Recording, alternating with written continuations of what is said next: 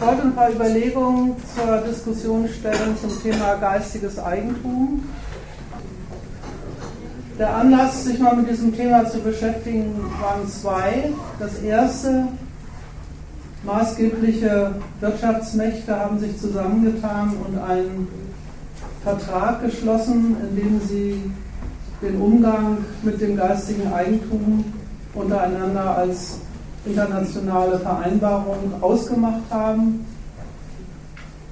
Dieser Vertrag hat sehr viel Wirbel gemacht. Die Gegnerschaft anderer Mächte, zum Beispiel Chinas und Brasiliens, auf den Plan gerufen, aber auch in Deutschland und anderen europäischen Städten gab es gegen diesen Vertrag Proteste. Und neulich hat die EU-Kommission jetzt die aktuelle Fassung dieses ACTA-Vertrags abgelehnt. Zweiter, zweites Feld, wo dieses Thema ins Gerede gekommen ist, war das, die Ankündigung der neuen Partei, die Piraten, in ihrem Programm. Sie wollten sich, wenn sie irgendwo politisch das Sagen bekommen, einsetzen für den freien Zugang im Netz zu Wort und Bild. Damit haben sie sehr viel Ärger produziert und die Gegnerschaft von äh, Wissenschaftlern, Künstlern und so fort auf den Plan gerufen, die sich auf den Standpunkt gestellt haben, das kann nie und nimmer sein, dass sie ohne Vergütung ihre Werke der Allgemeinheit zur Verfügung stellen. Es herrscht ziemlich viel Einigkeit zwischen den Streitparteien an beiden Fronten, dass es sich beim Geist, sogenannten geistigen Eigentum, was das eigentlich genau ist, das wird unter anderem der erste Punkt meines Vortrags sein, dass es sich um eine Angelegenheit handelt, die in jeder Hinsicht für unsere Gesellschaftsordnung, für die Wirtschaft, für die Kultur elementar wichtig ist. Von der EU-Kommission hört man zum Beispiel, ACTA sei deswegen wichtig, weil es sich bei europäischen Volkswirtschaften um wissensbasierte Ökonomien handelt. Und deswegen, weil eben diese Gesellschaften wissensbasiert seien, die Wettbewerbsfähigkeit Europas nur dann aufrechterhalten werden kann, wenn die EU, ich zitiere, sich auf Innovation, Kreativität, Qualität und Markenexklusivität verlassen kann, welche zu unseren wichtigsten Wettbewerbsvorteilen auf dem Weltmarkt zählen. Also dieser Auffassung zufolge steht und fällt der gesamte ökonomische Erfolg der EU mit der Garantie, mit der Garantie dieses geistigen Eigentums und zwar gleich weltweit in der Staatenkonkurrenz um Gelderträge. Deswegen, weil das so wichtig sei, braucht es dieses Institut unbedingt, sagt die EU. Braucht es auch den ACTA-Vertrag, wenn auch nicht in seiner jetzigen Fassung, aber der Vertrag steht nach wie vor auf dem Programm. Interessanterweise schließt die Piratenpartei aus exakt der gleichen Diagnose exakt das Gegenteil.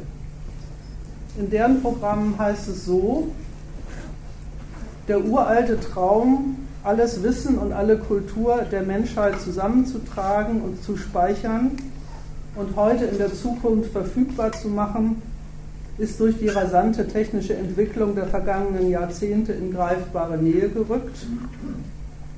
Die derzeitigen gesetzlichen Rahmenbedingungen im Bereich des Urheberrechts beschränken jedoch das Potenzial der aktuellen Entwicklung. Geistiges Eigentum in dieser Fassung, so die Piratenpartei, steht der angestrebten Wissens- und Informationsgesellschaft entgegen. Und deswegen fordern sie, ich zitiere aus dem Programm, das nicht kommerzielle Kopieren, zugänglich machen, Speichern und Nutzen von Werken nicht nur zu legalisieren, sondern explizit zu fördern. Also auch hier die Diagnose, Unsere Gesellschaft beruht auf Wissen, auf Wissenschaft, auf freien Informationsaustausch. Und weil das so ist, deswegen darf das, dieses Institut des geistigen Eigentums der freien Verwendung von Wissen und kulturellen Gütern nicht entgegenstehen.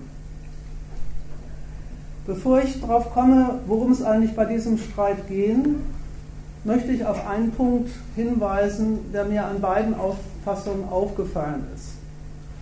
Beide Auffassungen gehen davon aus, unterstellen ganz selbstverständlich, dass die hierzulande verfertigten, ausgedachten Produkte von Wissenschaft und Kultur Mittel gesellschaftlichen Fortschritts sind und Mittel kultureller Bereicherung und schließen aus dem, aus dem gleichen Befund, wie gesagt, Gegensätzliches. Beide Seiten unterstellen also, dass es sich bei diesen Produkten um sehr bedeutende und nicht nur bedeutende, sondern sehr gute und nützliche Angelegenheiten handelt. Sie bekunden große Hochachtung vor und Anerkennung von geistigen Produkten und geistiger Tätigkeit. Mit Begriffen wie Wissensgesellschaft, Innovationskraft, Kreativität und so weiter wird die große Bedeutung dieser Güter betont, ihre Förderung und ihr Schutz proklamiert. Und das geschieht interessanterweise ganz jenseits der Frage des Inhalts dessen, was da jeweils gedacht und geforscht und produziert wird. Und auch ganz jenseits der Befassung mit den Zwecken, für die gedacht wird und für die Kulturelles produziert wird. Vor jeder Befassung mit der Frage, wofür eigentlich in dieser Gesellschaft geforscht wird, wofür Journalisten schreiben, was da so von wem gemalt und gedichtet wird, wird ein Bekenntnis dazu abgelegt, dass man es auf jeden Fall schon mal sehr gut finden soll, dass es eine Welt des Geistes gibt, in der dieses Denken und Forschen und kulturelle Güter produzieren stattfindet. Auf diese Weise bekommt, bekommt unausgesprochen, ohne dass sich mit der Sphäre selber überhaupt irgendwie befasst wird, diese ganze Sphäre ein unausgesprochenes und ebenso unbegründetes geistiges Plus. Und auf der Basis dieses Plus wird sich gestritten, wie man dann dieses geistige Tun am besten zur Blüte bringen könne. Ich wollte das mal an Anfang stellen, weil ich mich in meinem Vortrag diesem Vorwegurteil nicht anschließen möchte, sondern stattdessen genau die Frage mal zum Gegenstand machen möchte, wofür eigentlich in dieser Gesellschaft gedacht und geforscht und Kultur produziert wird und warum eigentlich deswegen diese, dieses Institut des geistigen Eigentums für diese Sphäre tatsächlich so wichtig und so elementar ist. In drei Abteilungen. In der ersten soll es ganz grundsätzlich darum gehen, was ist das eigentlich, diese seltsame Sache, eine seltsame Wortkombination Geist und Eigentum. Welcher politökonomische, welcher rechtliche Sachverhalt wird eigentlich unter diesem Begriff gefasst? Im zweiten Punkt soll es um die Frage gehen, welches Interesse eigentlich der Staat, der politische Organisator dieser Gesellschaft an diesem Rechtsinstitut hat, zur Beförderung welcher Zwecke und Interessen er diese Rechtsverhältnisse eigentlich einrichtet und was er eigentlich mit diesem, mit diesem Rechtsinstitut für Wirtschaft und Gesellschaft leistet. Und in der dritten Abteilung soll es dann um die internationale Seite dieses Interesses gehen. Was hat sich da eigentlich getan? Was sind die Gründe dafür, dass Wirtschaftsmächte es nun für sinnvoll und notwendig halten, in dieser Abteilung ein neues Vertragswerk auf die internationale Tagesordnung zu setzen? Also gut, der erste Punkt. Wenn man sich mal vorurteilsfrei anschaut, was eigentlich unter dieses seltsame Ding namens geistiges Eigentum so alles gefasst wird, fällt einem auf, dass das erstmal ganz disparate Dinge sind. Erstens Erkenntnisse von Naturwissenschaft und Technologie. Zweitens so Dinge wie Design, Farbe, Kennzeichnung von Produkten, das was so herkömmlich unter den Begriff Markenschutz fällt.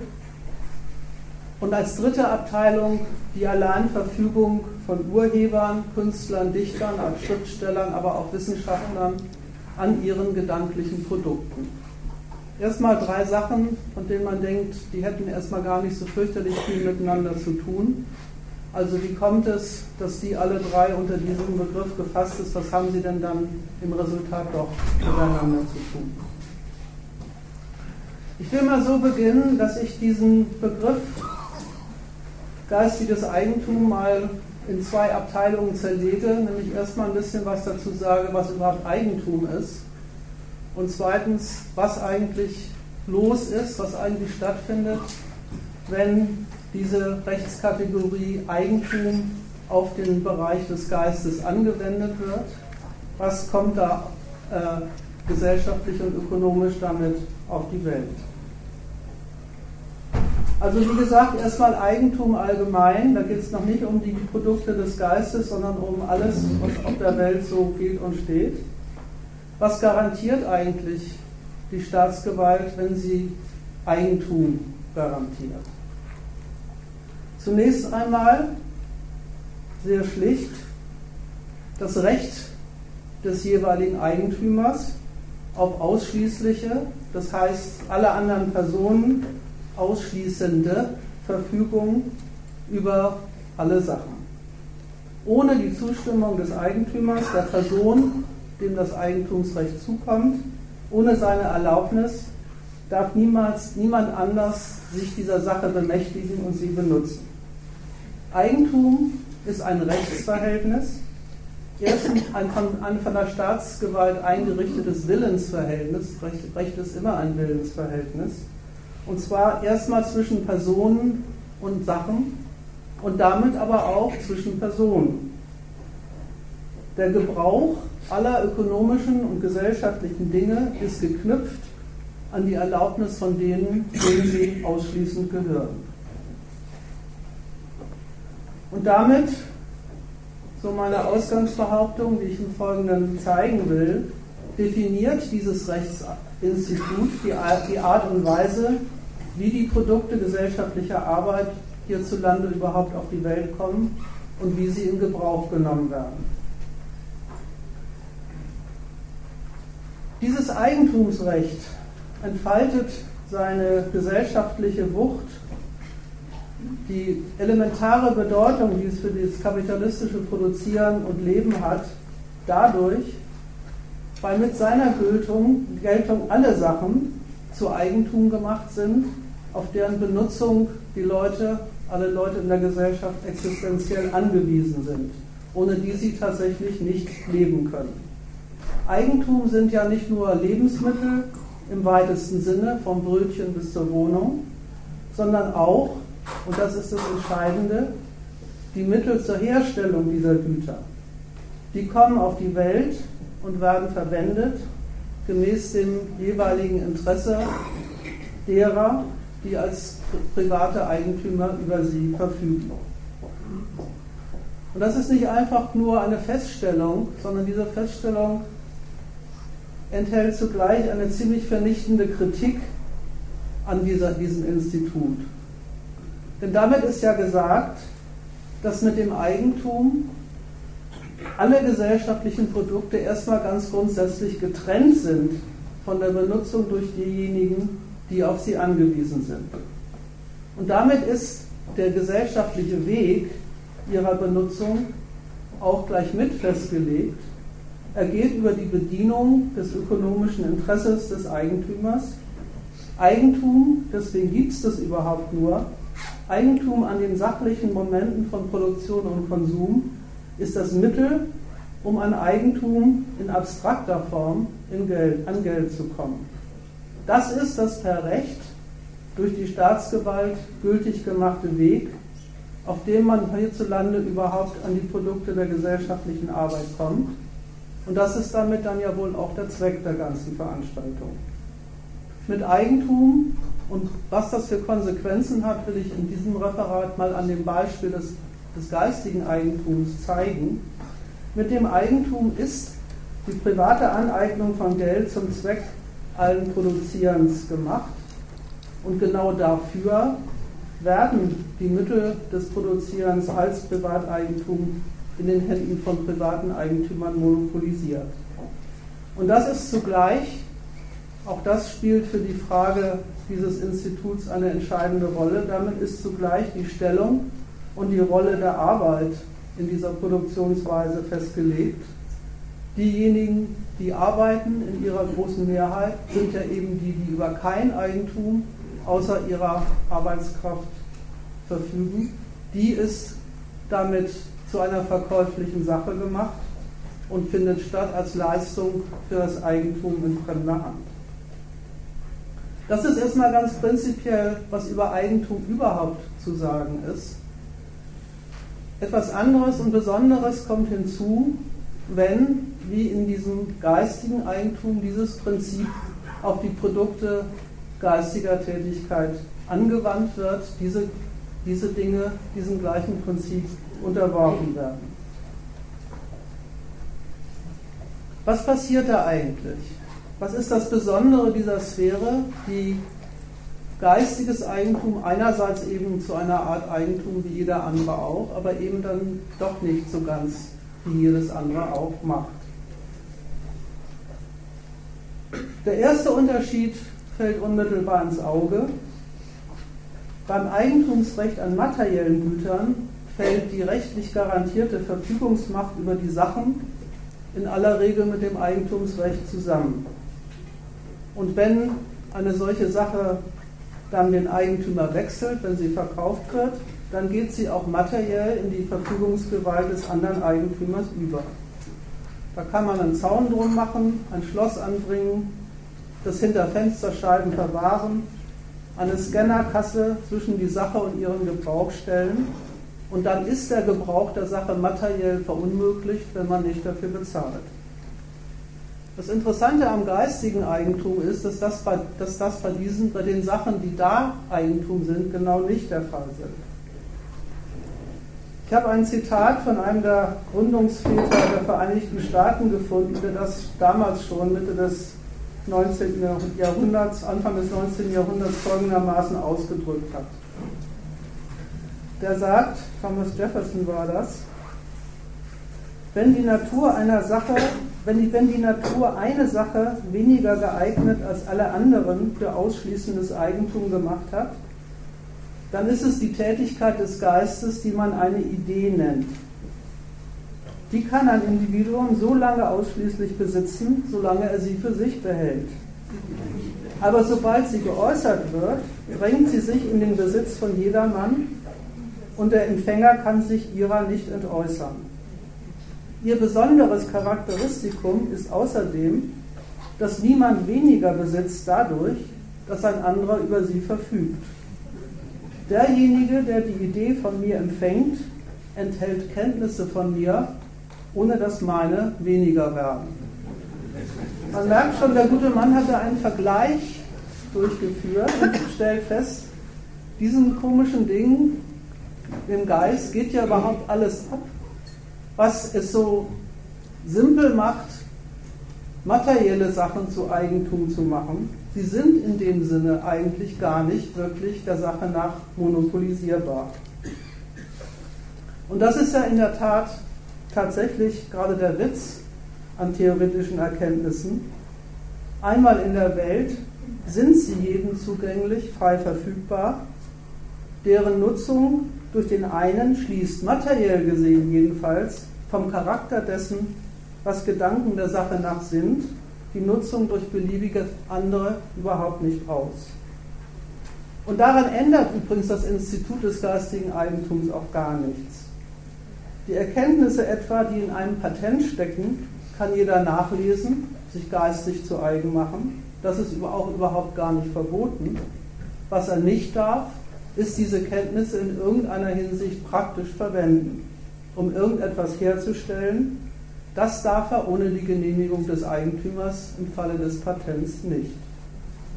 Das ist übrigens auch der Grund, warum Marx zum Beispiel diese Produkte den wahren Reichtum der Gesellschaft nennt und ihre, die, die Arbeit, die geleistet wird, um sie hervorzubringen, allgemeine Gesellschaft, unmittelbar gesellschaftliche Arbeit.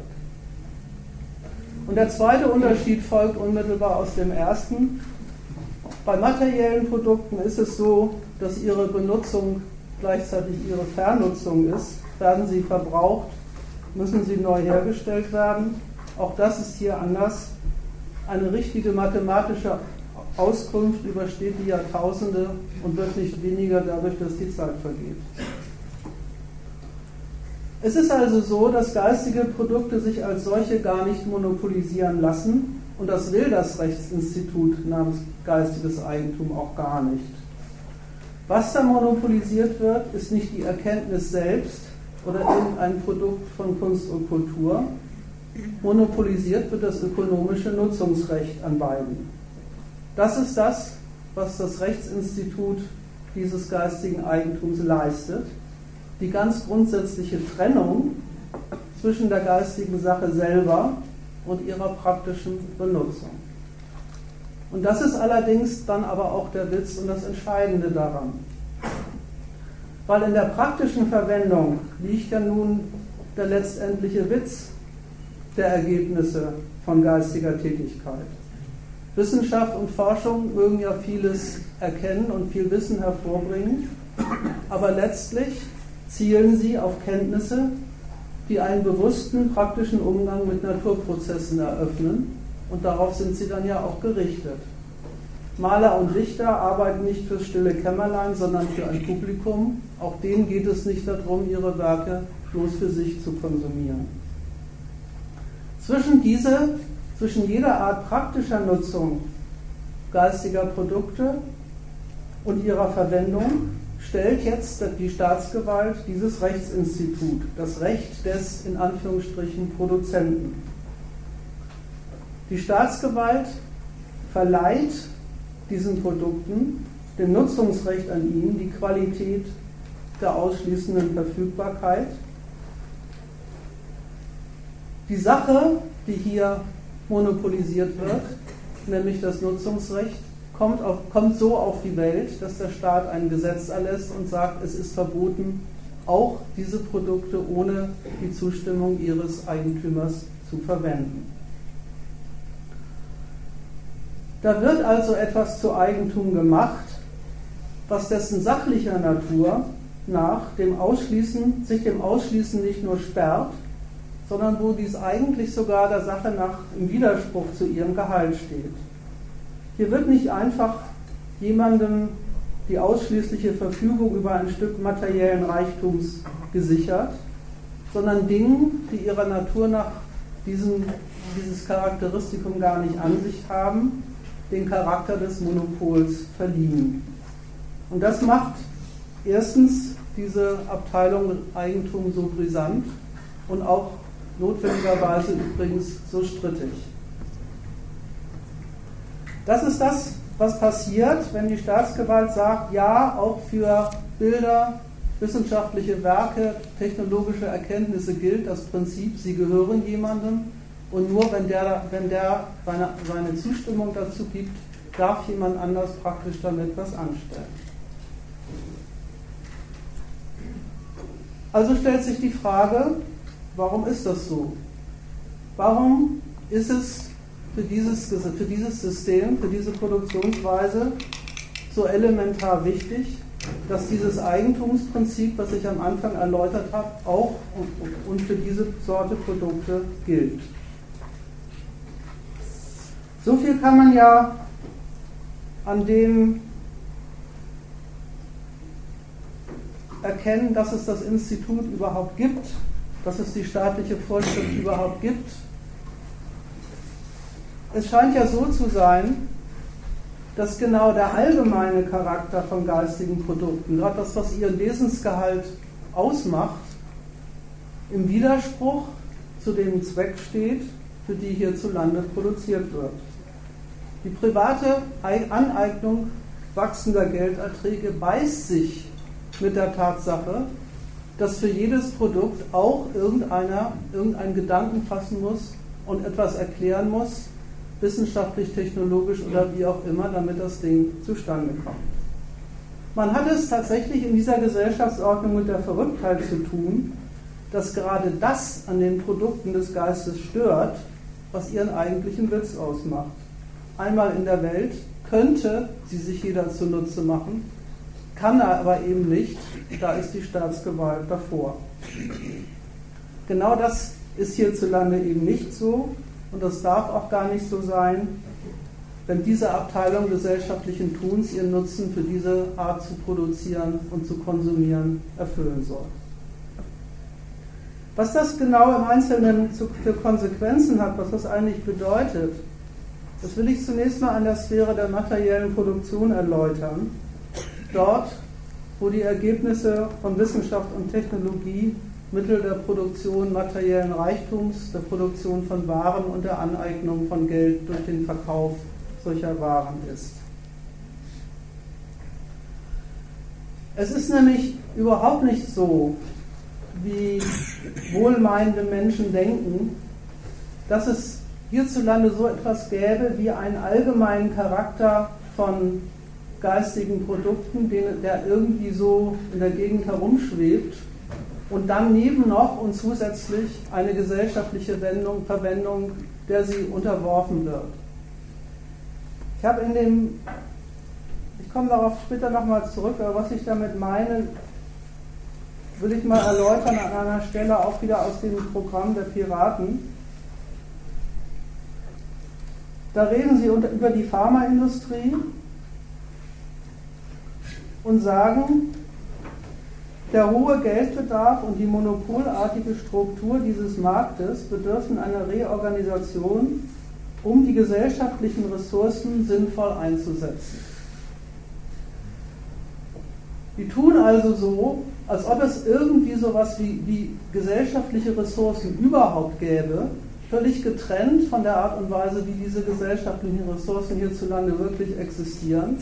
Und als stünde es sozusagen zur freien Entscheidung, ob man die gesellschaftlichen Ressourcen zur Entwicklung von Medikamenten zum Wohle der Menschheit oder zum Wohle der Pharmaindustrie zur Anwendung bringen könnte.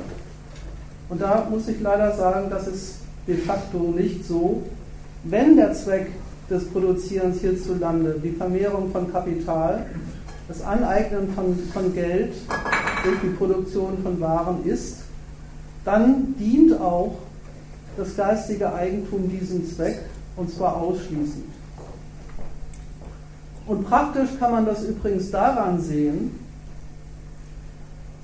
dass die praktische Umsetzung theoretischer Erkenntnisse in Produktion und Produktionsverfahren ja an der Verfügung von Kapital, von ausreichend Geldmassen hängt. Beziehungsweise alternativ daran, dass der Staat sich entscheidet, einen entsprechenden Teil seines Staatshaushalts zum Beispiel für die Entwicklung und Produktion von Rüstungsgütern auszugeben. In beiden Fällen ist, das, ist, ein, ist die ausreichende private Verfügung über ein entsprechendes Geldquantum, über ein Kapitalvermögen, was investiert wird, die Voraussetzung dafür, dass überhaupt aus einem, aus einem Wissenselement, einem Stück Kenntnis über technologische Verfahren tatsächlich eine praktische Nutzanwendung wird. In den Kriterien, die die Unternehmen für ihre Investitionsentscheidung haben, ist festgelegt, welche Ergebnisse von Wissenschaft und Technologie praktische Relevanz bekommen und welche nicht. Die Einsichten, die dem zugrunde liegen, die mögen allgemein verfügbar sein, aber das heißt eben gerade nicht, alle haben was davon, ganz im Gegenteil. Was die Mehrheit der Leute davon haben, dass es diese Wissenselemente gibt, sind durchrationalisierte Arbeitsplätze. Was die anderen davon haben, ist Gewinn von einem gemeinsamen Interesse, von einem allgemeinen gesellschaftlichen Interesse an der Entwicklung von Wissenschaft zum Wohle der Menschheit kann überhaupt nicht die Rede sein.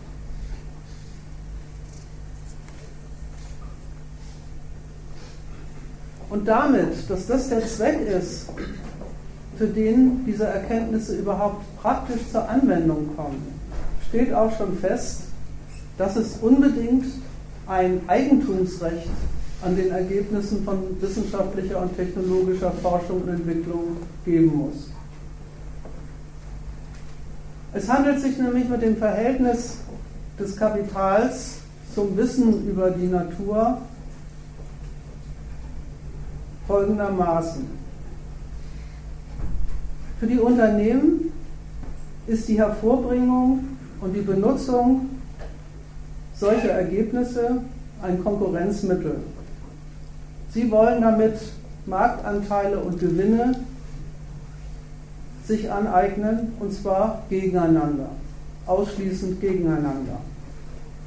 Und das heißt, diejenigen, die in der Verfügungsgewalt von den gesellschaftlichen Produktionsmitteln, vom gesellschaftlichen Produktionsapparat sind, die haben ein sehr widersprüchliches Interesse an der Entwicklung naturwissenschaftlicher und technologischer Ergebnisse.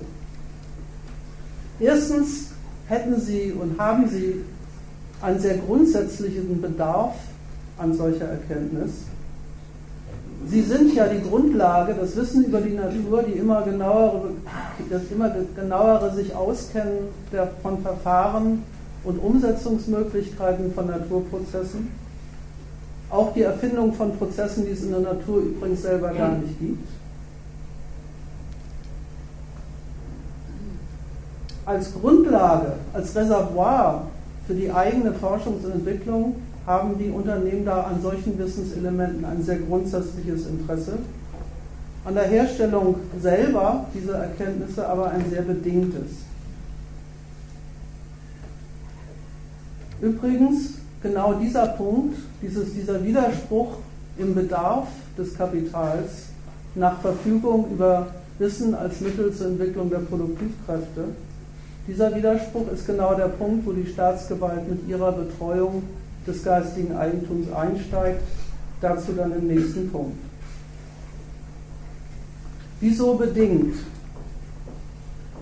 Erstens ist es ja so, dass es den Unternehmen nicht einfach auf Wissen ankommt, sondern auf einen Wissensvorsprung vor der Konkurrenz. Was Sie interessiert an dem, was man mit Naturerkenntnissen und der Entwicklung neuer technologischer Verfahren und Produktionsverfahren und Waren machen kann, was Sie, was Sie daran interessiert, ist eine ausschließende Verwendung dieser Erkenntnisse, um vor ihrer Konkur der Konkurrenz auf dem Markt zu sein, weil der Zweck, für den sie produzieren, ein ausschließender ist, ihr eigener. Deswegen wollen sie diese Erkenntnis möglichst bloß für sich entwickeln und eben nicht die Konkurrenz daran kommen lassen. Man kann sich an, den, an das Zitat von Jefferson zurückerinnern. Das mag ja so sein, dass Wissenselemente einmal in der Welt von jedem angeeignet werden können, aber man kennt ja auch genehmig Fälle, wo die Unternehmen das gar nicht zu sehen und sehr darauf bedacht sind, dass Sachen, die sie rausgekriegt hat, möglichst vor der Zeit kein anderer überhaupt erfährt. Und der zweite Punkt, warum diese Produktion von naturwissenschaftlichen äh, Erkenntnissen für die Unternehmen eine sehr relative Sache ist, ist das schlicht und einfach das, dass der Aufwand dafür kostet. Für das Unternehmen ist das Gehalt von Forschern und die Ausgaben für technische Mittel des Forschens, soweit sie sie betreiben, genauso Aufwand, der sich lohnen soll, wie die Ausgaben für die Leute, die in der unmittelbaren Produktion beschäftigt sind. Es ist, sind Teile eines Kapitalvorschusses, der sich lohnen soll, also einen Gewinn erbringen soll, und zwar Ihnen und nicht der Konkurrenz. Ihr Aufwand soll sich für Sie lohnen, Ihnen Marktanteile gegen die Konkurrenz sichern und nicht, indem sie frei verfügbar sind, gleichzeitig genau den Konkurrenten zugutekommen, gegen die Sie ja mit ihrem Wissen, Ihrer Wissensproduktion antreten. Insofern ist die Monopolisierbarkeit der Ergebnisse der Forschungs- und Entwicklungsabteilung der Unternehmen genau wegen diesem Zweck, den sie produzieren, nicht aus bösem Willen, sondern eben weil es darum geht, um Geldvermehrung. Ein sine qua non für ihre Nutzung als Geschäftsmittel. Und das ist, wie gesagt, kein Verstoß gegen den eigentlich menschenfreundlichen Auftrag, den Wissenschaft hierzulande hätte, sondern die systemgerechte Art und Weise, wie es überhaupt auf die Welt kommt. Die unterhalten aber auch selber Forschungsabteilungen. Bitte? Die unterhalten aber auch selber Forschungsabteilungen. Davon rede ich ja. Von den Forschungsabteilungen rede ich ja, die sie unterhalten. Genau das, das, das habe ich gemeint. Das ist der Grund, warum sie die einrichten das ist der Grund, warum sie sich überhaupt um diese, äh, diese Sphäre kümmern. Nee, da gibt es doch diesen, diesen Unterschied. Dass, sie da selber die Voraussetzungen für die, äh, privatwirtschaftliche Verwendung äh, äh, geistiger, geistigen Zeugnisses selber monetarisieren. Äh, auf der anderen Seite das, das staatlich organisiert, was so als Grundlagen, Grundlagen, Grundlage, Grundlagen, äh, Grundlagenforschung. Äh, ja. Du hast vollkommen recht. Ich, ich habe jetzt ja noch, auch noch gar nicht über die Art und Weise geredet, wie der Staat sich dieser ganzen, dieses, dieses ganzen, äh, dieser ganzen Sphäre annimmt. Ich habe erstmal gesagt, in, dem, in der Stellung, die die Unternehmen vom Zweck ihrer, Produktions, ihrer Produktion zu diesen Ergebnissen haben, steckt ein Widerspruch drin. Sie hätten, sie wollen möglichst alles, was es zu wissen und zu, erfor zu erforschen und zu kennen über die über Naturprozesse und ihre Verwendung gibt, verfügbar haben für ihre jeweils besondere Produktion als Konkurrenzmittel gegen andere. Und gleichzeitig ist die Herstellung dieser von ihnen gewollten geistigen Produkte eine sehr bedingte Angelegenheit, von ihnen selber nur insoweit nützlich und von Interesse, als sie tatsächlich sicherstellen können oder vom Staat garantiert bekommen, dass das, was sie da entdecken, tatsächlich ihr Geschäftsmittel ist und nicht das der Konkurrenz. Das ist ja genau der Widerspruch.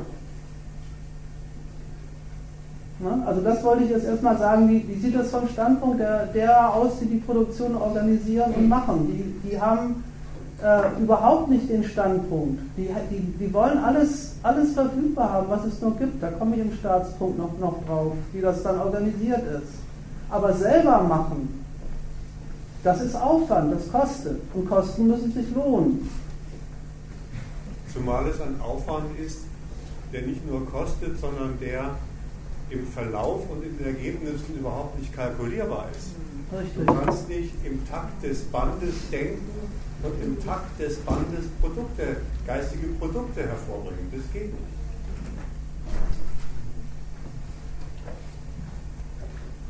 Das habe ich, hab ich eigentlich vorhin gemeint, mit das, äh, daran sieht man, ähm, dass gerade das, das, das wegen der, der, des Produktionszwecks Kapitalvermehrung an dem, was eigentlich, wenn man es mal abstrakt betrachtet, wenn man sich mal den Kapitalismus wegdenkt und sagt, wozu ist es denn überhaupt nützlich und gut, über die Natur Bescheid zu wissen, eigentlich die Qualität dieses, dieser Produkte ist. Genau das ist vom Standpunkt der, derjenigen und, und des Zwecks der Produktion ein störendes Moment, weil kaum in die Welt gesetzt ist eine, ist, ein, ist eine technologische Entwicklung sofort potenziell Mittel des Konkurrenten, was, man doch gerade gegen ihn verwenden wollte. Das, ich habe jetzt noch nicht darüber geredet, das ist, kommt im nächsten Punkt, wie, wie, kümmert sich jetzt der Staat, wie kümmert sich jetzt die Staatsgewalt darum, dass beides gilt. Sowohl allgemeine, das allgemeine Voranbringen von Wissenschaft und Technik als auch die, den Schutz und die Förderung der in Anführungsstrichen privaten Forschung durch die Unternehmen. Beides kümmert er sich ja.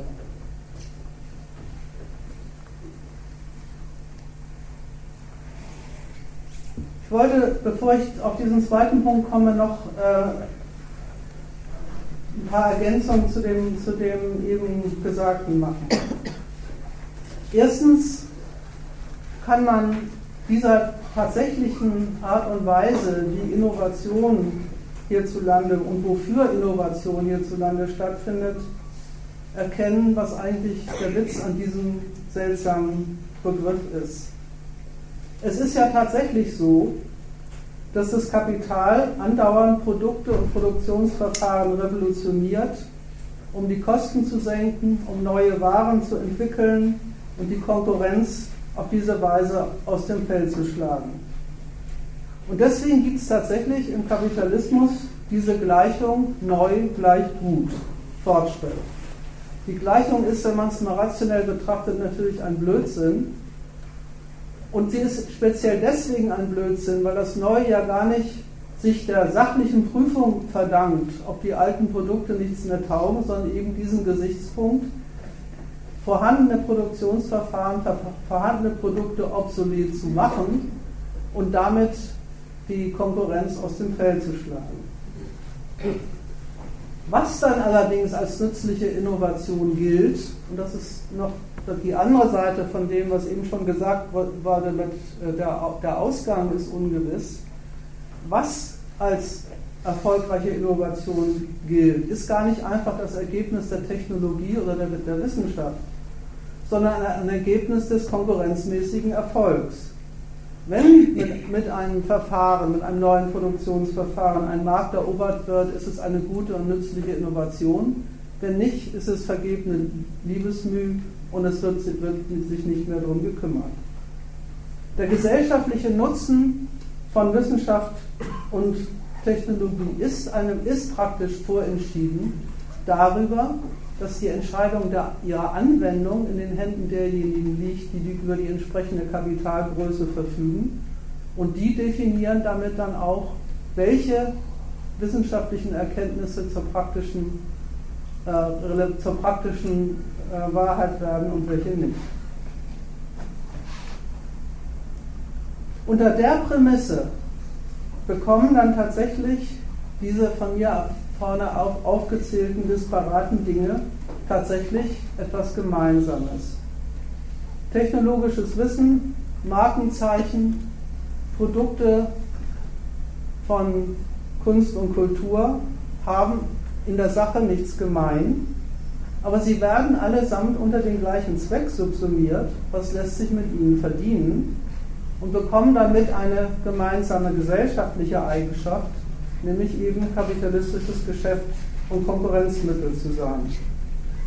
Und sobald und soweit sie das sind, hängt dann eben tatsächlich an ihrer Monopolisierbarkeit, also an der rechtlichen Zuordnung dieser Dinge, die alle anderen von ihrem Gebrauch ausschließt, tatsächlich ihre gesellschaftliche Nützlichkeit. Die besteht nämlich der Sache nach in gar nichts anderem, als eben dieser Qualität zu Geld gemacht werden zu können. Und das hier der erste Rück, die erste Rückerinnerung an diesen seltsamen Begriff Wissensgesellschaft. Daran sieht man, dass dieser Begriff eine ziemliche ideologische Veranstaltung ist. Die Behauptung, unsere Gesellschaften würden vom Erfindergeist leben, stimmt dann doch nicht so ganz. Wovon sie tatsächlich leben, ist die Kombination von geistigen Erkenntnissen mit Kapitalgröße. Und das ist auch der Grund dafür, warum die meisten ziemlich schlecht davon leben. Entweder schlaue Gedanken werden, finden ihre Umsetzung in weltweit konkurrenzfähige Arbeitsplätze oder eben nicht.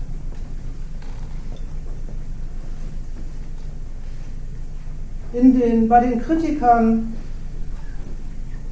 des gesellschaftlichen, des, des geistigen Eigentums, die darin ein Hindernis für die freie Verwendung von Wissenschaft zum Wohle der Menschheit sehen, taucht die Staatsgewalt immer implizit als die Instanz auf, die eigentlich dafür zuständig wäre, diesem privaten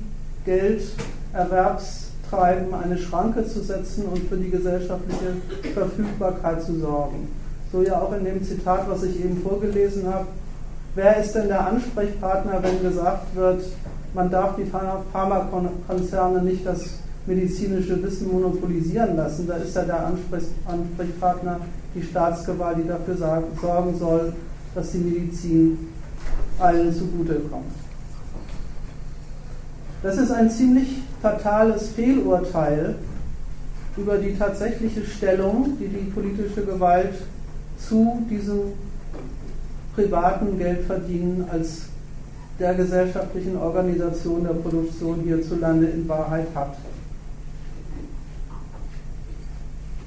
Der Staat ist ja der Einrichter des Instituts, des Rechtsinstituts namens geistiges Eigentum.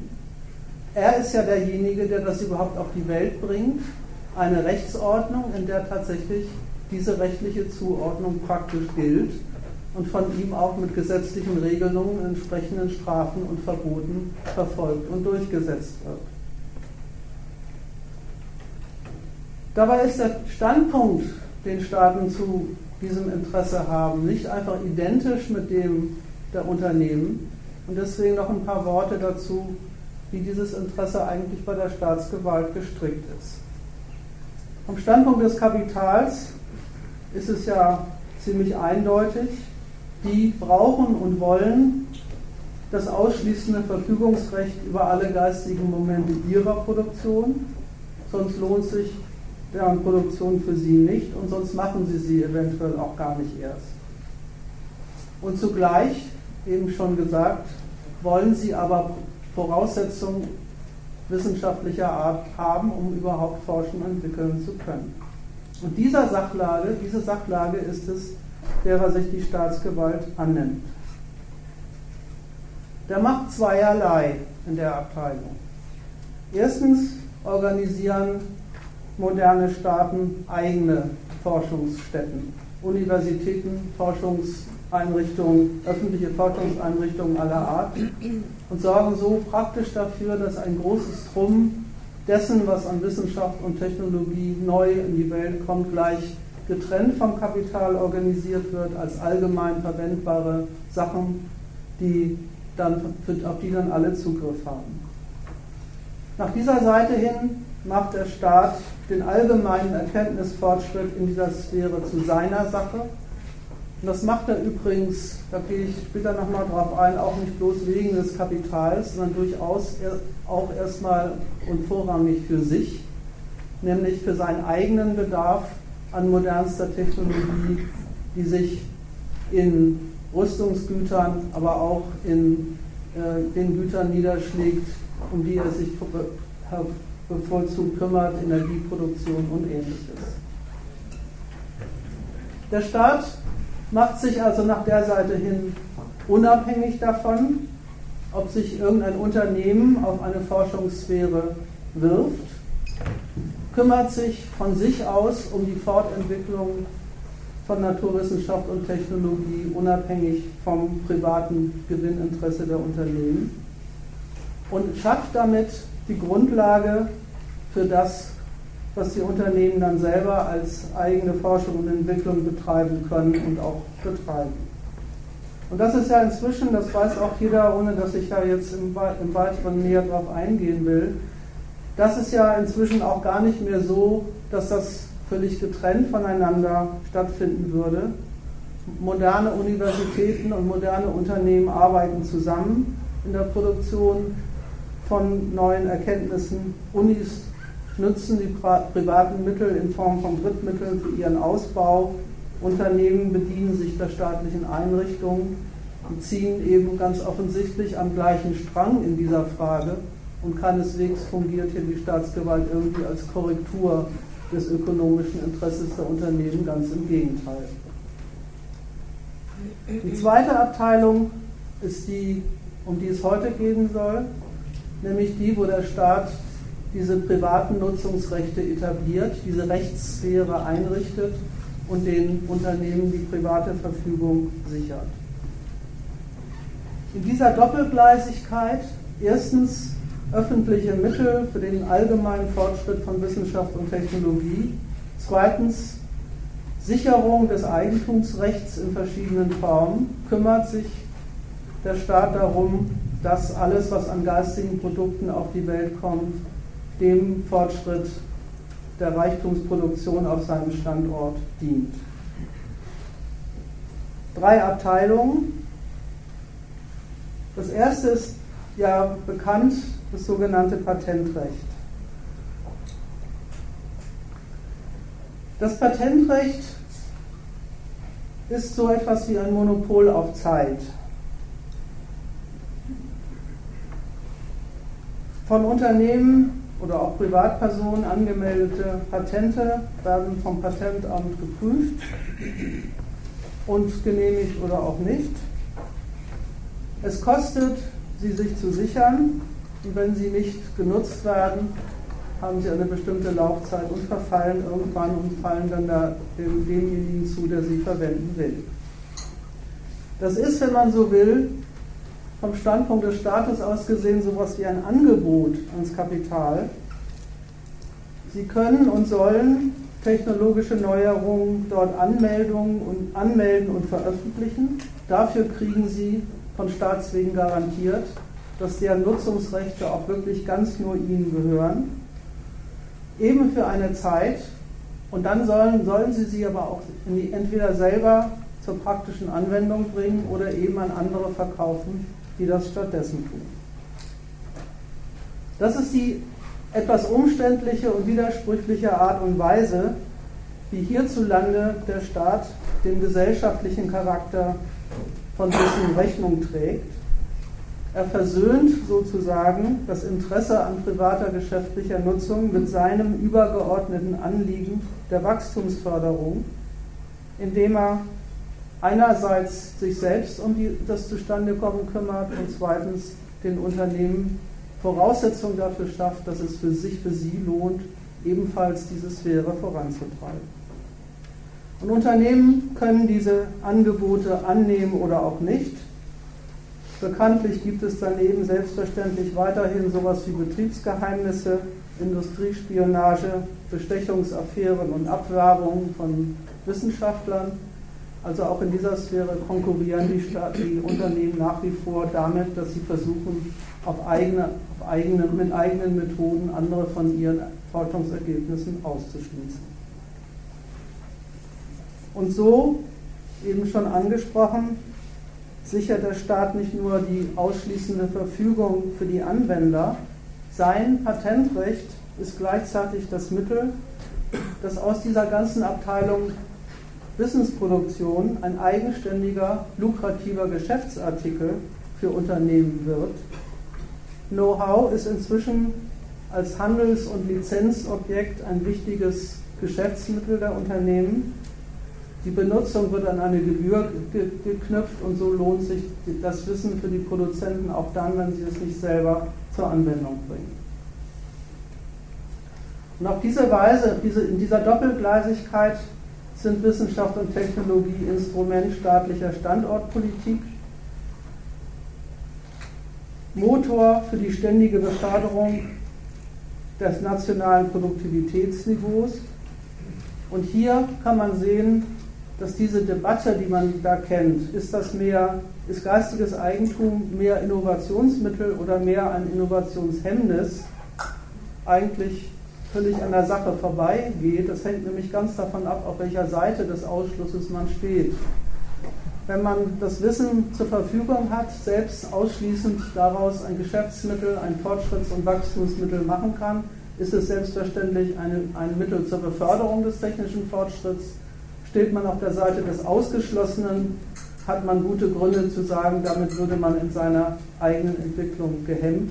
Eine Eigenschaft der Sache ist es in einer wie in der anderen Hinsicht nicht. Und last not least sichert sich der Staat so die Bedienung seines speziellen Interesses an Wissenschaft und Technologie, nämlich eben in der Militärforschung. Und das ist ja ein Bereich, wo man sehr deutlich sehen kann, dass das Interesse an der exklusiven Sicherung der Ergebnisse von Forschung und Entwicklung nicht nur ökonomische Gründe hat, sondern eben auch sehr heftige staatliche Gründe. Ausschließende Verfügung über modernste Technik, um Gewaltmittel herzustellen, sichert Staaten den Vorsprung vor anderen und definiert ihren Status in der Gewaltkonkurrenz der Nationen. Und deswegen gibt es auch vom Staat ganz getrennt noch von dem privaten Interesse der Unternehmen ein Interesse daran, bestimmte Abteilungen dieser Forschung bei sich zu monopolisieren, monopolisieren und, als und andere da gar nicht erst ranzulassen. Die zweite Abteilung Markenschutz. Markenschutz ist eine eigentümliche Erfindung.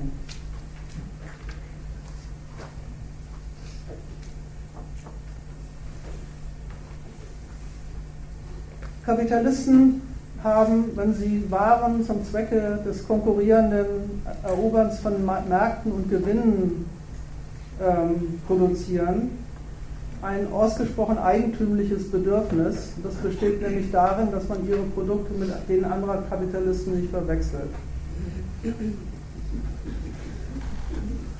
Die Ausstattung, die Ausstattung, ja, das ist ein eigentümliches Problem, ich sage mal gleich was dazu.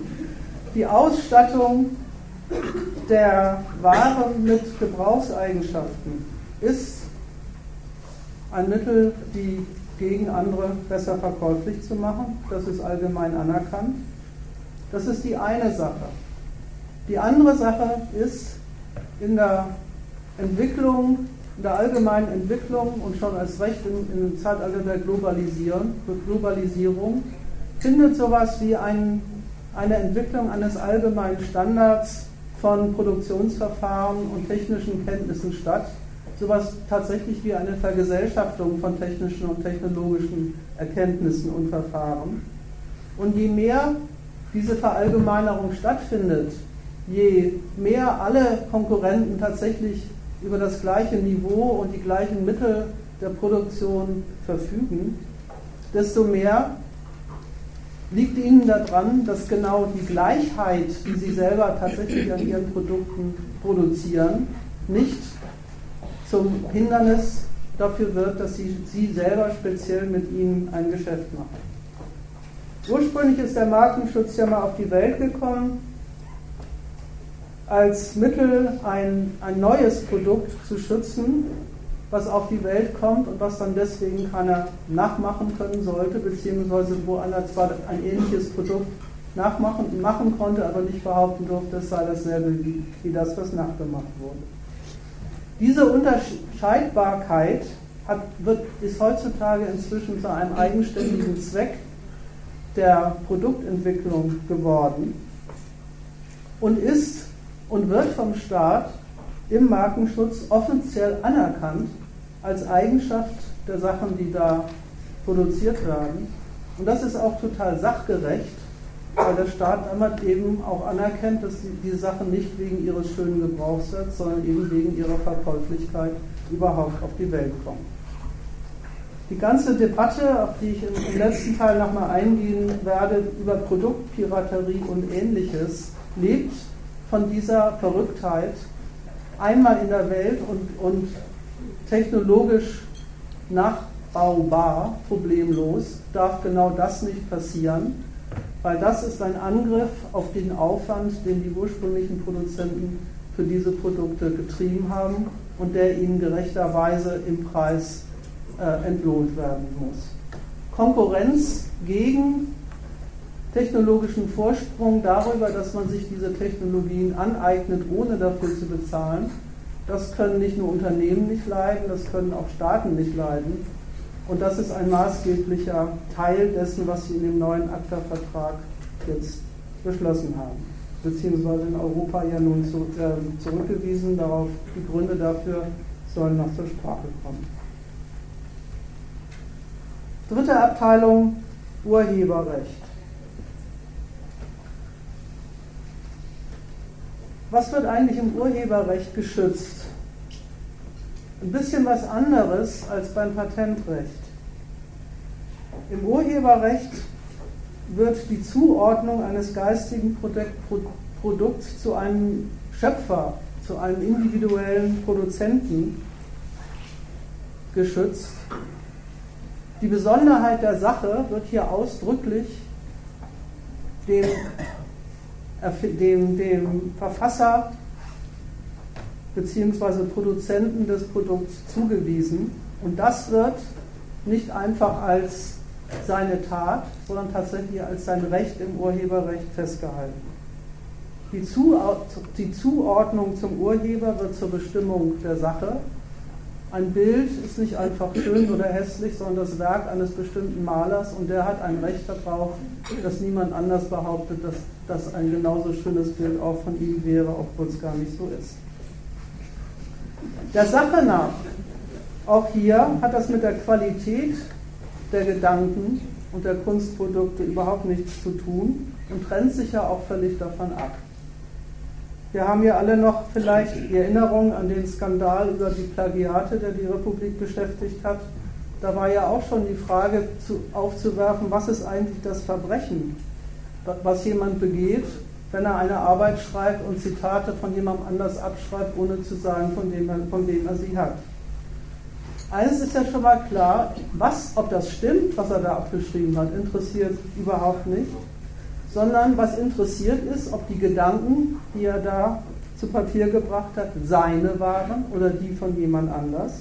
Ob die, wenn sie von, die von jemand anders waren, dem gehören und ob diese Zuordnung dann auch anerkannt werden muss oder im Zweifelsfall sogar bezahlt werden muss, wenn sie unter das Urheberrecht fallen. Das ist der Gegenstand, der im Urheberrecht geschützt wird, die freie, das, das, der, das Nutzungsrecht an geistigen Produkten aller Art als Rechtsverhältnis zwischen ihrem Urheber und dem, was sie da auf die Welt bringen. Und deswegen ist das Urheberrecht auch nichts, was einer anmelden muss. Das existiert quasi automatisch in dem Moment, wo ein solches Werk das Licht des Tages, äh, das Licht der Welt erblickt. Heutzutage ist allerdings das Urheberrecht aus einem etwas anderen Grund ein staatliches als staatlicher Sorgegegenstand. Kunst und Kultur sind ja hierzulande inzwischen Material einer riesigen Unterhaltungsindustrie. Und die zeichnet sich ja die hat mit, mit, der äh, mit der Besonderheit aus, dass die Geistesprodukte hier in dieser Sphäre nicht als, nicht als Mittel fungieren, eine Ware herzustellen, sondern selber der Verkaufsgegenstand sind. Die Unterhaltungsindustrie macht ihr Geschäft mit gar nichts anderem als mit geistigen Produkten. Und weil sie das tut, wird ihr vom Staat, vom Staat wegen die Verwertungsrechte an diesen Produkten gesichert, damit das ein lukratives Geschäftsfeld ist und auch ein solches bleibt. Und wie wichtig das dem Staat inzwischen ist, kann man ja schon daran erkennen, dass diese Industrieabteilung inzwischen immer wachsende Teile des Bruttosozialprodukts moderner Staaten ausmacht. Es gibt aber, und das, das macht diese Sphäre aus einem etwas anderen Grund etwas heikel, es gibt ein eigenes staatliches Interesse an der Abteilung Information und Unterhaltung und die fällt nicht einfach damit zusammen, dass hier Geschäfte gemacht und Geld verdient werden soll. Die kollidiert sogar ein wenig damit. Denn in der Sphäre von Kultur und Information findet ja die gesellschaftliche Meinungsbildung statt. Da wird das Volk aufgeklärt über die Absichten ihrer Regierenden, über die Gültigkeit von Interessen, über das, was demnächst im Land ansteht, über das, was sich gehört und was sich nicht gehört. Kurz, da wird der, der Staatsbürgergeist gepflegt. Und das, was da stattfindet, wollen moderne Staaten dann doch nicht rein privaten Berechnungen überlassen. Zeitung, Fernsehen, Kultur, Kunst sind staatlich betreute und genutzte Sphären. Sie, der Staat will halt die freie Meinungsbildung als Art, wie die Leute sich geistig zur Welt stellen. Und deswegen benutzt er die Sphäre ja selber inzwischen als Informations- und Propagandainstitut, nimmt Einfluss auf die Meinungsbildung, die in der Presse stattfindet und nutzt selber den Blätterwald zur Verbreitung staatlicher Standpunkte. Und so kommt es dann zu so eigentümlichen Fragen wie, ist ein Zeitungsartikel Eigentum einer Zeitung oder dürfen Infodienste die einfach nachdrucken und ins Netz stellen? Was wiegt hier höher? Das Geschäftsinteresse der Zeitung oder die Informationsfreiheit für den Bürger? Also die Abwägung, die der Staat da trifft, wie viel Geschäft soll sein, wie viel Information soll staatlich bereitgestellt und gefördert werden, damit der Zugang der Bürger zur Information und Meinungsbildung nicht ganz und gar von den privaten Entscheidungen der entsprechenden Unternehmen abhängt.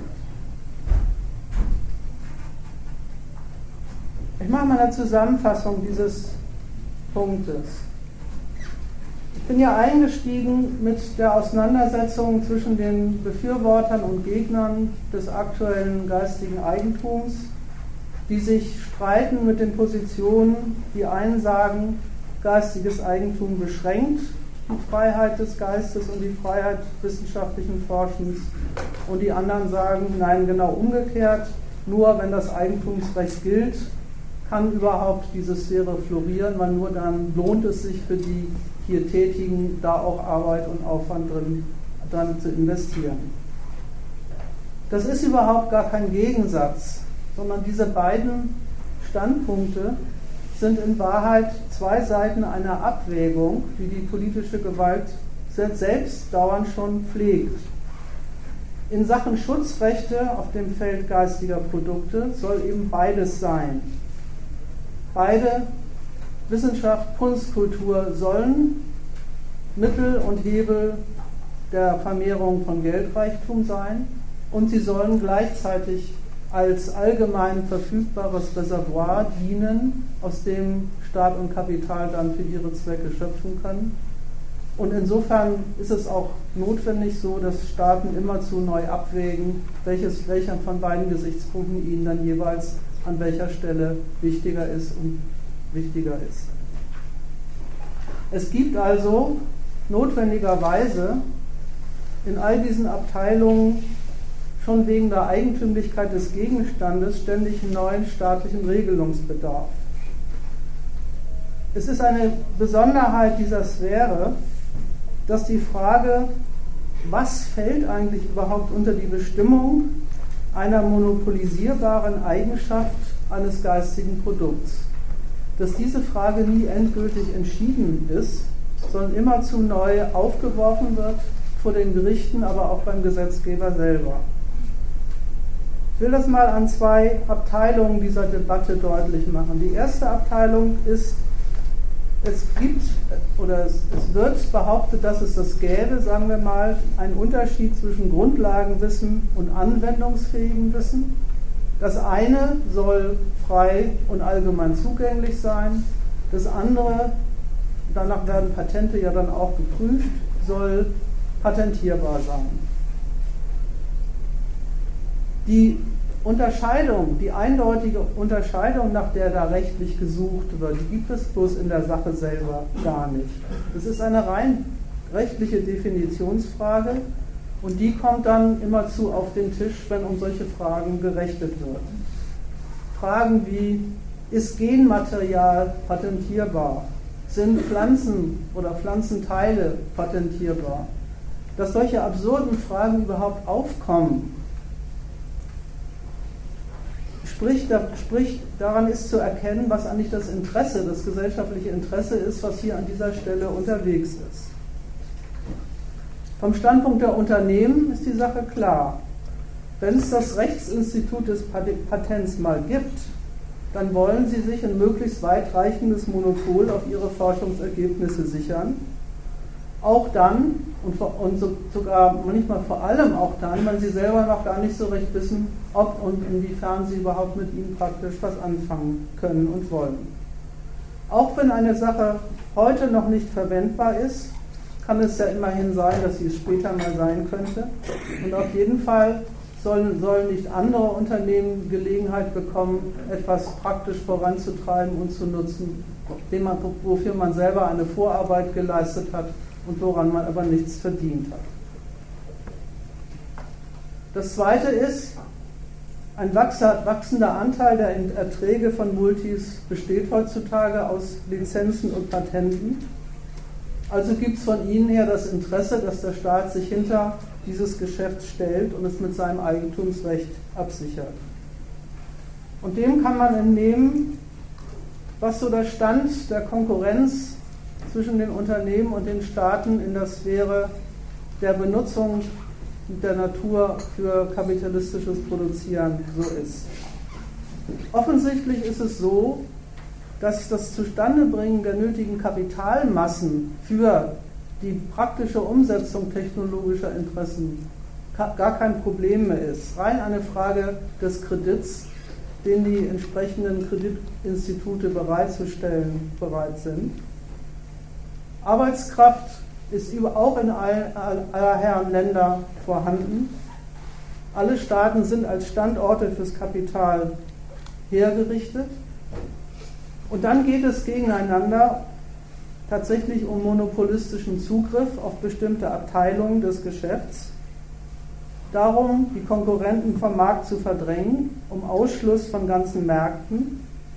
Und der Staat ist aufgerufen, in der Frage zu entscheiden, will er diesen Ausschluss als Mittel des Erfolgs seiner Multis oder schlägt er sich auf die Seite der allgemeinen Verfügbarkeit des Wissens für die, für die Konkurrenten, die das mitbenutzen können sollen. Das ist inzwischen, wenn man mal so die Zeitung verfolgt, ein Dauerthema. Erstens als Streit zwischen den Unternehmen, aber dann zweitens auch als Auseinandersetzung zwischen den Unternehmen und drittens als Auseinandersetzung zwischen den Staaten. Auf diesen letzten Punkt komme ich dann gleich. Die, die, die eine Partei, die hat meines Erachtens auch sowas, äh, sowas wie eine, sowas wie eine Verabsolutierung des, äh, äh des unbeschränkten Zugangs äh, zu, äh, zu, geistigen, zu geistigen Zeugnissen. Dass auch der, äh, der Staat gleich auf den Plan tritt und, und äh, äh, da wittert äh, sowas wie eine, eine grundsätzliche Verletzung des, des, äh, des, des, des Rechtsinstituts des, des, des Eigentümschutzes. Kannst du das mal bitte noch eben nochmal sagen? Ich habe es akustisch nicht ganz verstanden. Es geht um, äh, um diese Abwägung da, ähm, äh, ob äh, Ergebnisse geistiger Schöpfung äh, mehr äh, der, äh, der Allgemeinverwendung zugänglich sein soll, beziehungsweise ja, die Unterordnung und Leben unter der, der privaten Nutzung da. Mhm sein soll.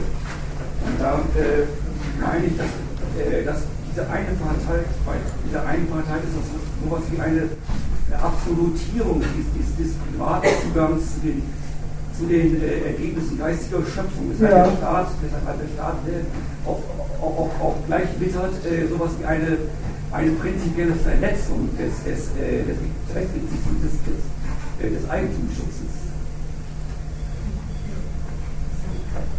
Du meinst, dass die Unternehmen auf eine Verabsolutierung aus sind? Habe ich das richtig verstanden? Als, als äh, Privatpartei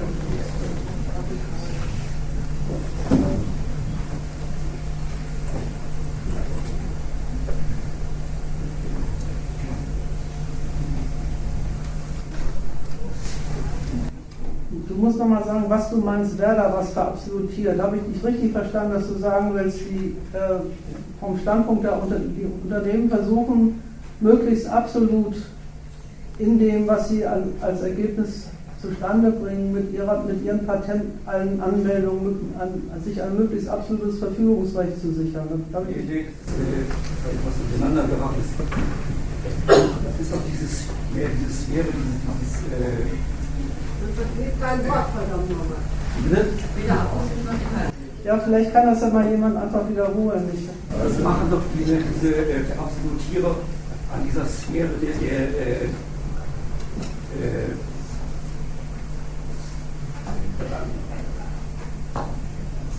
Weißt du eigentlich, was die Fragen sind? Ich bin jetzt so verstanden, dass, dass er sagen wollte, die, die Hetze gegen die Piraten geht so, weil der Staat äh, sozusagen in dem, wie sie in, der privaten, also in ganzen Musikkram und so, das Urheberrecht grundsätzlich angreifen, äh, überhaupt ein Angriff auf Urheberrecht, also auf, aufs äh, Eigentumsrecht allgemein Das ist schon von den Piraten.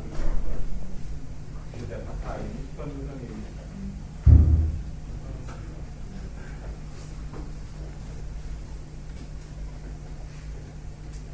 Also das ging jetzt im Moment eigentlich gar nicht um die, speziell über die Piraten, aber, aber wenn man zu dem Punkt was sagen will, würde ich sagen, das liegt auf ein bisschen anderen Feld.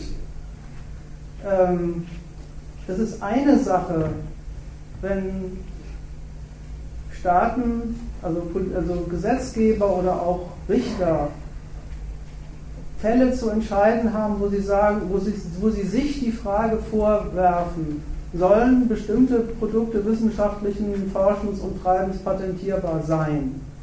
Dann ist das, wie ich es eben versucht habe zu fassen, die Abwägung, die Sie treffen zwischen den Nutzen, die es zweifelsohne hat, wenn ein nationaler Konzern wie zum Beispiel Monsanto sich bestimmte Abteilungen des, des technologisch verfügbaren Wissens exklusiv sichert, dann haben Sie damit eben auch, dann besetzen Sie damit auch die Märkte für das entsprechende Produkt.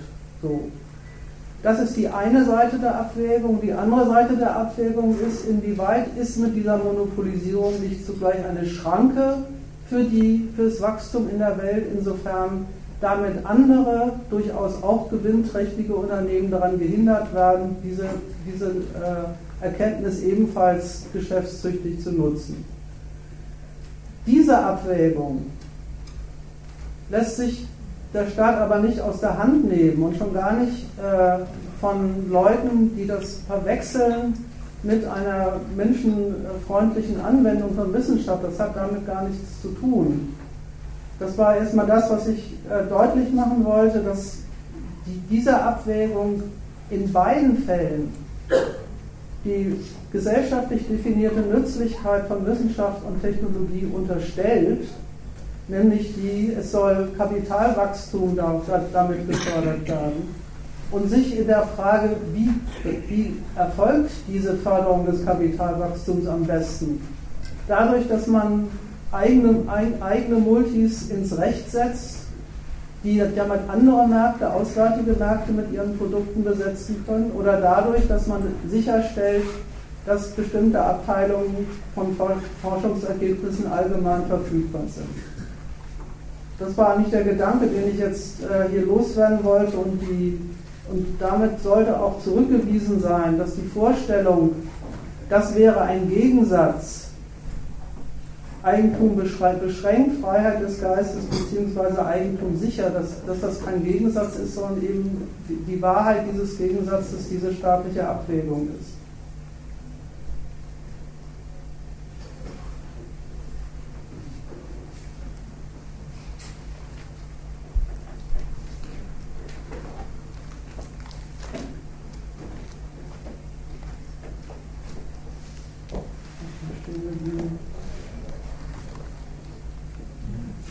Das ist die eine Abteilung, Patentrecht und die Funktion, die es für den nationalen Standort, für die Konkurrenz der Unternehmen und für die Konkurrenz der Nationen erfüllt. Und die andere Abteilung ist die Sortierung am zu schützenden Wissen nach dem Gesichtspunkt, ist es eigentlich bereits ein Bestandteil der gesellschaftlich verfügbaren Erkenntnis oder des gesellschaftlich verfügbaren Wissensvorrats oder ist es tatsächlich etwas Neues und kann deswegen tatsächlich zum Eigentum eines Schöpfers gemacht werden. Das ist auch keine Unterscheidung, die dem Wissen in dem Sinne eigen wäre. Jede neue Einsicht macht sich wenn sie eine ist, das bereits vorhandene Wissen zunutze, verwirft es oder entwickelt es weiter, je nachdem. Aus diesem schlichten Sachverhalt konstruiert das geistige Eigentum eine rechtliche Problemlage und die Fragen, die dann in der Welt sind, sind eigentumsrechtlicher Natur und haben eigentlich mit der Sache, die da entschieden werden soll, gar nichts zu tun, kommen eben rein auf, aus der Frage, ab wann ist eigentlich ein Stück Wissenschaft, ein Stück Kultur neu, anders und deswegen individuell zuzuordnen und inwieweit ist es bereits, gehört es bereits zum Fundus dessen, was gesellschaftlich verfügbares Wissen ist und kann deswegen unter dieses Kriterium nicht fallen. Da, um diesen Punkt noch abzuschließen, weil das ja eigentlich der Haupt ähm, Gegenstand der Aufregung derer ist, die sich gegen ACTA protestiert haben. Da gibt es ein paar Neuerungen, die sich schlicht und einfach der Entwicklung der Technologie verdanken, aber eigentlich in der Sache nichts Neues sind. Ich meine, die Fortschritte in der Verfügbarkeit von geistigen Produkten, die sich durch die Computerbranche und das weltweite Netz ergeben. Urheberrechte in Abteilungen, die, wo ganz offensichtlich ein Stück Produktion sich immer des ganzen Wissens bedient, was alle anderen produzieren, ist ganz schön schwierig und stellt die Urheberrechtsdefinitoren immer wieder vor neue Aufgaben. Und wenn geistige Produkte virtuell verfügbar sind, also gar nicht mehr gebunden sind an ein sachliches Medium, an ein Buch oder eine CD, dann ist eben tatsächlich im Eigentumsrecht an diesen Dingen eine, eine technisch etwas neue Lage geschaffen. Und dann hat der Staat gut zu tun, um zu sortieren, an welcher Stelle schlägt da das Eigentumsrecht zu und wo ist die freie Verfügbarkeit, wo fällt die unter das Recht desjenigen, der dieses Ding benutzen will. Das ist in, in dem Sinne keine neue Frage, sondern eine Frage, die neue Brisanz bekommt aufgrund der technischen Entwicklung und der Art und Weise der Verbreitung von geistigen Produkten. Dass tatsächlich damit in der Sache etwas Neues auf die Welt gekommen wäre, kann man eigentlich vorne und hinten nicht erkennen.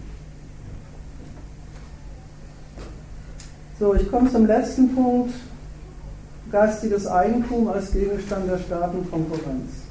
Es war ja eigentlich eben schon die Rede davon. Spannend wird das ganze Thema vom Standpunkt der Staatsgewalt eigentlich so richtig dann, wenn es um die Frage geht, inwieweit ist geistiges Eigentum rein eine Frage der internen Rechtsetzung, also auf dem Staatsgebiet gültig wo die jeweilige politische Gewalt halt ihre Rechtsordnung setzt und durchsetzt und ähm, garantiert. Inwieweit ist das Rechtsinstitut des geistigen Eigentums auch außerhalb der Grenzen des Staates gültig, wo der, der diese Rechte verliehen hat und garantiert? Das ist das Problem, das aparte Problem, das sich Staaten stellt weil diese ganz selbstverständlich davon ausgehen, dass die private Verfügbarkeit von Nutzungsrechten von Wissenschaft und Technologie ein maßgebliches Konkurrenzmittel in unserer Gesellschaft sind. Man kann das zum Beispiel an so interessanten Debatten sehen, wie Staaten vergleichen ihr Innovationspotenzial an der Zahl der angemeldeten Patente. Sie gehen also ganz selbstverständlich davon aus, je mehr Patente die Unternehmen bei Ihnen anmelden, je mehr nützliche Forschung betreiben die, je mehr Konkurrenzmittel sind in ihrer Hand akkumuliert und können sich, sich dafür nützlich machen, dass Auswärtsmärkte erobert werden, Produktionsgelegenheiten auf, neue Produktionsgelegenheiten aufgetan werden. Alle Mittel der Umsetzung sind national vorhanden. Und dann entscheidet sich die Konkurrenz der Nationen um Weltmarkterträge tatsächlich daran, welche Multis die Technologieführerschaft auf den Märkten von morgen erringen. Man kennt ja die Debatten zum Beispiel in der Abteilung Energie oder Autoindustrie. Da wird eben tatsächlich mit diesem Instrument zwischen den Nationen konkurriert. Wer ist vorne dran? An der Entwicklung neuer Abteilungen dieser Produkte. Der beherrscht nicht nur den nationalen Markt, sondern eben den Weltmarkt in der Konkurrenz um Anlage. Das wirft die Notwendigkeit, sich um den Schutz des geistigen Eigentums zu kümmern, wobei Schutz da eigentlich an der Stelle schon ein falsches Wort ist, da sage ich gleich noch was dazu, in einer ganz neuen Schärfe auf. Weil die Sache ist ja die, wenn das Eigentumsrecht an geistigen Produkten ein Werk des Rechtsstaats ist, eine staatliche Garantie, die der definiert, wo er festlegt, für was gilt es, wie weit reicht es, wer hat es, wie wird es durchgesetzt, welche Gesetze gibt es da hierzulande dafür, wie wird es geahndet und gesichert, dann endet eben die Gültigkeit dieses Rechtsinstituts auch an der Grenze des Staates, der der ist garantiert. Seine Macht ist der Urheber und der Schützer und der Sichersteller dieses Rechtsinstituts und, und außerhalb seines Territoriums gilt die ja nicht. Aber wie ja Jefferson schon bemerkt hat, hat ja das geistige Eigentum die unangenehme Eigenschaft, sich nicht an Staatsgrenzen zu halten und auch nicht an nationale Rechtsordnung, sich schlicht und einfach gar nicht darum zu kümmern, dass der Schutz nur so weit reicht, wie die Macht der Staatsgewalt reicht. Daheim kann man für dessen Gültigkeit sorgen, auswärts ist man zunächst mal erstmal gar nicht zuständig.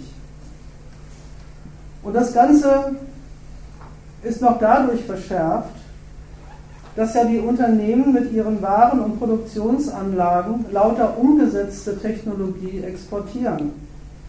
In den Waren und in den Produktionsanlagen, die sie auswärts einstellen, steckt lauter Know-how.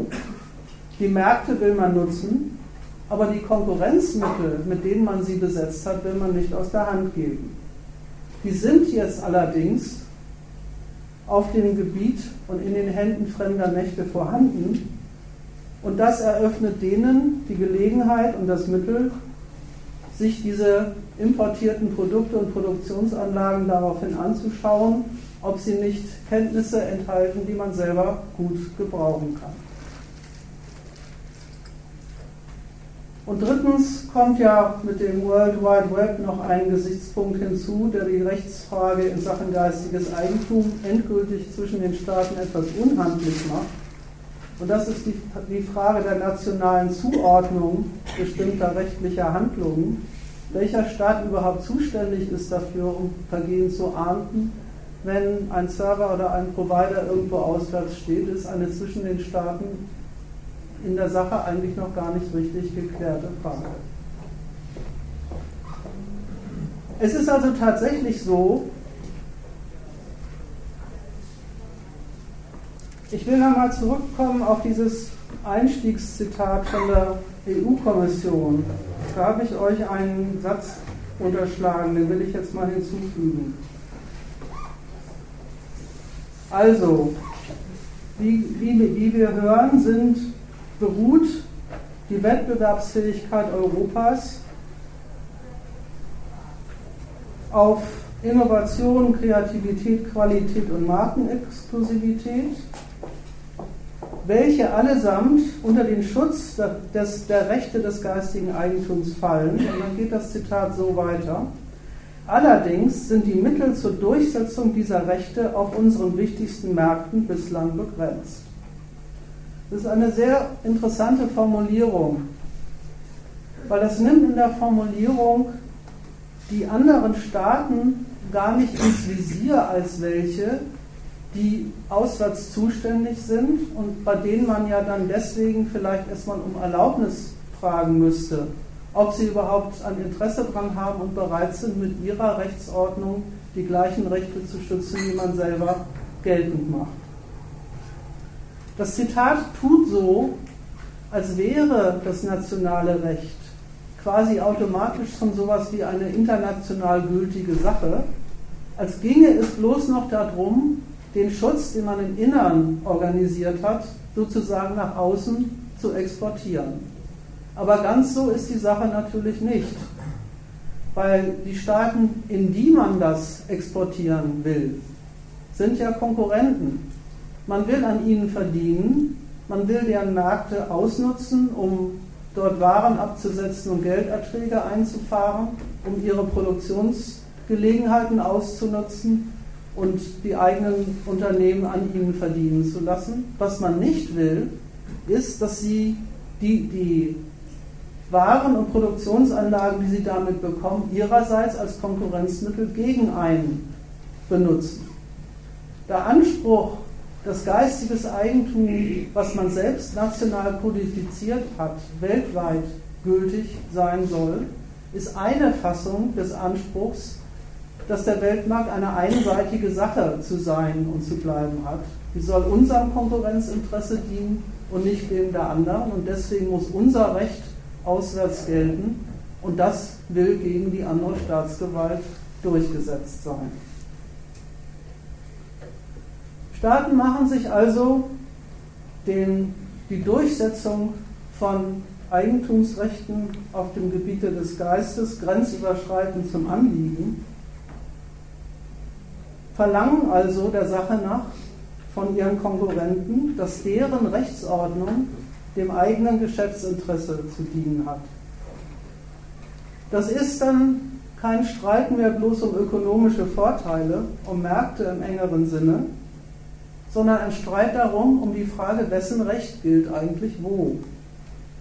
Staaten geraten aneinander in dieser Frage, in der Frage der Gültigkeit ihrer nationalen Vorschriften. Recht steht gegen Recht.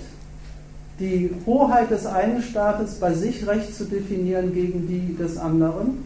Und das ist das Feld, auf dem Sie da streiten. Wenn Sie das Thema aufmachen, gilt der Patentschutz, der in Deutschland existiert, auch in China gilt die, das Eigentumsrecht an CDs oder Handtaschen auch, auch bei den Chinesen oder sind die Chinesen Produktpiraten? Durchsetzen, wie sagen die so schön, die Mittel zur Durchsetzung dieser Rechte auf unseren auswärtigen Märkten sind lang, bislang begrenzt. Ja, welche Mittel der Durchsetzung gibt es denn? Angebote, Erpressung. Man muss sich so oder so mit der anderen Staatsgewalt ins Benehmen setzen, man muss der positive oder negative Gründe liefern, warum sie denn dann ein Interesse daran haben soll, das Recht, was man bei sich, für sich selber wegen des eigenen Konkurrenzerfolgs kodifiziert hat, nicht nur anzuerkennen, sondern mit ihrem eigenen Rechtsapparat bei sich zu schützen. Ich will mal ein Beispiel dafür ähm, erzählen, damit klar ist, wahrscheinlich kennt, kennt ihr alle ähnliche. Es hat neulich großes, große Aufregung darüber gegeben, dass die indische Regierung Bayer ein Patent entzogen hat. Die indische Regierung statuiert ein Exempel und Pharmakonzerne schlagen Alarm. Nach einem Urteil des indischen Patentgerichts in Neu-Delhi darf der indische Hersteller Natco, Natco das Krebsmittel Nexavar nachahmen. Die deutsche Firma Bayer hat das Nachsehen. Sie erhält als Hersteller nur noch eine Lizenzgebühr. Zwangslizenz heißt diese Form des staatlichen Eingriffs. Die einen nennen es Enteignung, die anderen sehen darin den wünschenswerten Zugang vieler Kranker zu erschwinglicher Arznei. Vor allem aber sehen die Pharmafirmen ihre Fälle in einigen Schwellenländern wegschwimmen, die, sie, die für sie bislang als wachstumsträchtig galten. Ja, ein eindeutiger Fall. Bayer steht auf dem Standpunkt, wir haben dieses Krebsmittel entwickelt. Das muss folgenden Preis bringen, wenn sich die Entwicklung für uns lohnen soll.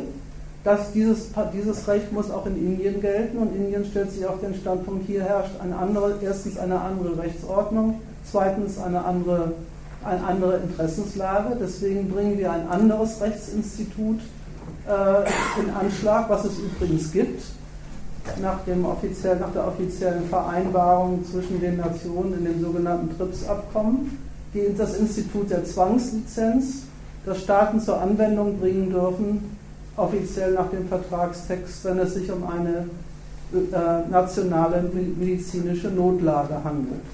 Und schon ist der Streit auf der höchsten Ebene angekommen.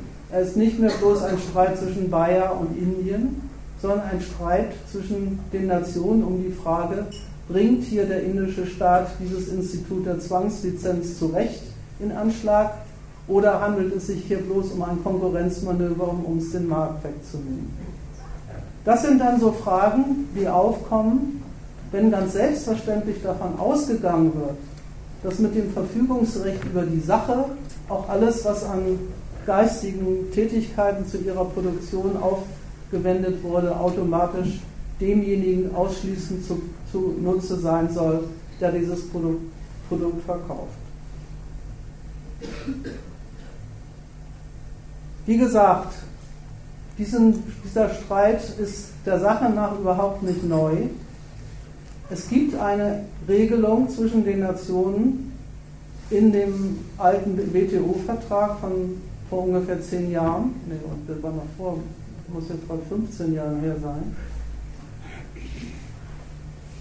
Damals war die Front klar. Damals gab es eine Front zwischen den maßgeblichen Industrienationen und den sogenannten Entwicklungs- und Schwellen, Schwellenländern. Und damals ist den Entwicklungsländern dieses Institut der Zwangslizenz zugebilligt worden als entgegenkommen dafür, dass sie, dass sie sich prinzipiell bereit erklären, das Rechts, die Rechtsschutzmaßnahmen der anderen Nationen auch bei sich anzuerkennen. Mit diesem Stand der Lage in Sachen internationaler Verträge im geistigen Eigentum sind Europa, USA, Japan und noch ein paar zusätzliche Mächte nicht mehr zufrieden. Und deswegen haben sie dieses Institut ACTA auf die Tagesordnung gesetzt. Was ist an ACTA gegenüber der bisherigen Regelung neu und warum finden die Nationen es nötig, da überhaupt einen neuen Vertrag zu machen?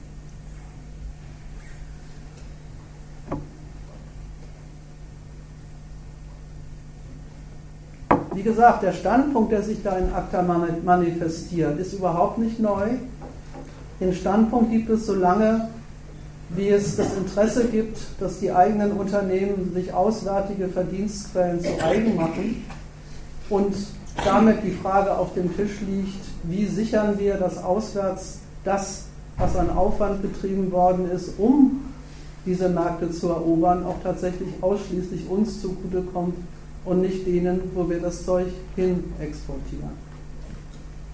Diese Frage hat in den letzten Jahren eine ganz neue Brisanz bekommen und die hat deswegen eine ganz neue Brisanz bekommen, weil inzwischen den alten Weltwirtschaftsmächten maßgebliche neue Konkurrenten erwachsen sind. Staaten wie China, Brasilien, auch Indien, die selber in der Lage sind, die entsprechenden Kapitalmassen zu akkumulieren, die selber in der Lage sind, technologisches Wissen zum Mittel für rentable Produktion zu machen und tatsächlich mit Hilfe des angeeigneten, von uns in Anführungsstrichen produzierten Wissens ernsthaft den alten Wirtschaftsmächten Konkurrenz zu machen. Das ist der Ausgangspunkt, von dem her sich vor allen Dingen Europa USA und Japan entschieden haben zu sagen, wir machen jetzt unter uns einen neuen Vertrag. Das, was in der alten WTO geregelt ist, nützt, reicht uns nicht mehr. Wir wollen eine neue Regelung dieser ganzen Sphäre, und zwar global. Und die machen wir so, dass wir erstmal unter uns auf was einigen und gar nicht erst den Versuch unternehmen, alle anderen Staaten dafür zu gewinnen. Der Zweck, wie gesagt, ist die weltweite Gültigkeit der geistigen Eigentumsrechte, die man bei sich etabliert hat. Die sollen als internationales, supranationales Recht anerkannt werden. Und nicht nur das, sondern die Staaten einigen sich vor allen Dingen auf ganz neue Durchsetzungsverfahren dieser Rechte. Die, die, wesentlichen Bestandteile von ACTA bestehen gar nicht in der Kodifizierung neuer Bestimmungen in Sachen geistiges Eigentum, sondern in Vereinbarungen zum praktischen, zum praktischen Geltendmachen dieser Gesetze an den Grenzen im Netz und überall dort, wo Verstöße dieser Art, dieser Art äh, auftauchen. Rechtssicherheit erwartet man von anderen Staaten aber man will sich gar nicht darauf verlassen, dass die, dass die diese Rechtssicherheit tatsächlich produzieren. Und, und stattdessen kodifiziert man ein gemeinsames Regelwerk, legt es den anderen vor und sagt ihnen, das blüht euch an Verfolgung eurer Piraterie, wenn ihr nicht, euch nicht an die Regeln haltet, die wir jetzt gemeinsam vereinbaren.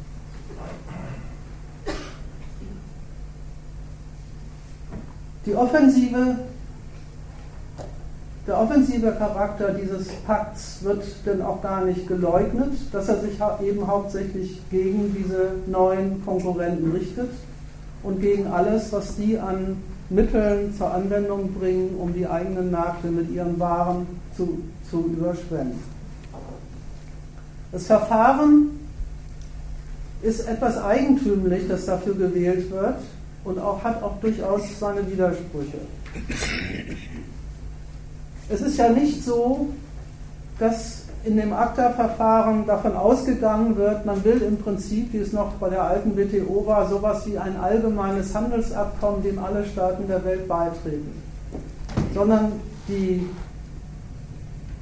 Achtung und Beachtung der eigenen Ansprüche soll darüber bewerkstelligt sein, dass man für sich erstmal ein gemeinsames Regelwerk und ein gemeinsames Durchsetzungsfahren äh, etabliert, den anderen mit Schädigung droht, wenn sie, diesen, wenn sie sich diesen Rechten nicht beugen und über die Androhung von Schädigung, die dazu kriegen will, dass sie die Rechte anerkennen und diesem Pakt beitreten.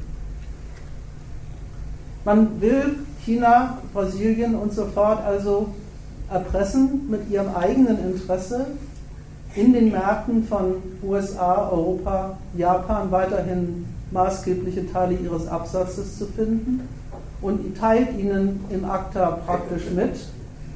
Diesen, diese Märkte findet ihr nur, nur und da haben wir, ernst, haben wir ernsthaft vor, euch das praktisch klarzumachen. Diese Märkte findet ihr nur, wenn ihr euch unseren Vorschriften zum geistigen Eigentum anpasst und sie für euch und auf eurem Territorium gelten, gelten lässt und praktisch durchsetzt. Der Widerspruch daran ist weniger einer, der wohl die größte Weltwirtschaftsmacht, die USA, betrifft, aber Europa durchaus. Und das ist zumindest die Vermutung, ist einer der Gründe, warum das Europaparlament diesen Vertrag erstmal in seiner jetzigen Fassung abgelehnt hat. Es ist zumindest einer der Gründe, warum viele europäische Staaten gar nicht so dafür waren, dieses, diesen Vertrag zu unterschreiben. Denn mit der Organisation eines gemeinsamen Verfolgungsregimes unterwerfen sich ja die beteiligten Nationen selber den Anforderungen dieses Regimes. Das tun sie mit dem Zweck, Dritte zu erpressen. Aber ob sich dieser Nutzen für sie tatsächlich einstellt, ist ja mit dem Abschließen des Vertrags gar nicht sicher. Andererseits eröffnet man ja durchaus der Konkurrenz, Japan und USA, Rechte auf dem eigenen Territorium, von denen man gar nicht weiß, ob man die letztendlich wirklich will. Dieses Hin und Her zwischen wir stellen uns gemeinsam auf und konfrontieren den Rest der Welt mit einer neuen staatlichen, zwischenstaatlichen Regelung in Sachen geistiges Eigentum und unterwerfen wir uns nicht vielleicht selber damit auswärtigen Interessen in dieser Frage, die mit, dem, mit den unseren gar nicht übereinstimmen. Dieses Hin und Her hat die ganze Debatte um ACTA in der EU bestimmt. Und das Resultat des Ganzen war jetzt am Ende, dass sie, dass sie den Vertrag in seiner jetzigen Form tatsächlich abgelehnt hatten. Der Parlamentspräsident in Europa hat es sich angelegen sein lassen, der sogenannten Netzcommunity zu sagen, es wäre im Wesentlichen ihr Protest gewesen, der der Grund gewesen ist, den Vertrag abzulehnen. Und da muss man sagen, das ist zwar einerseits schon ein bisschen geheuchelt, aber nicht nur. Denn in einem Punkt trifft sich die staatliche Selbstkritik in der Frage ACTA, zumindest in dem Teil, der das Internet betrifft, durchaus mit einem Gesichtspunkt, der die Leute umtreibt, die gerne weiterhin kostenlos ihre Musik Videos runterladen wollen. Nicht, dass sie die gleichen Gründe hätten, aber es gibt einen Gesichtspunkt, wo diese beiden Interessen tatsächlich zur Deckung kommen. Es gibt einen Passus in dem Vertrag, der vor allen Dingen wohl die Kritik äh, der Politiker auf den Plan gerufen hat der betrifft die Frage, wie eigentlich überhaupt zukünftig im Netz Eigentumsrechte durchgesetzt werden sollen.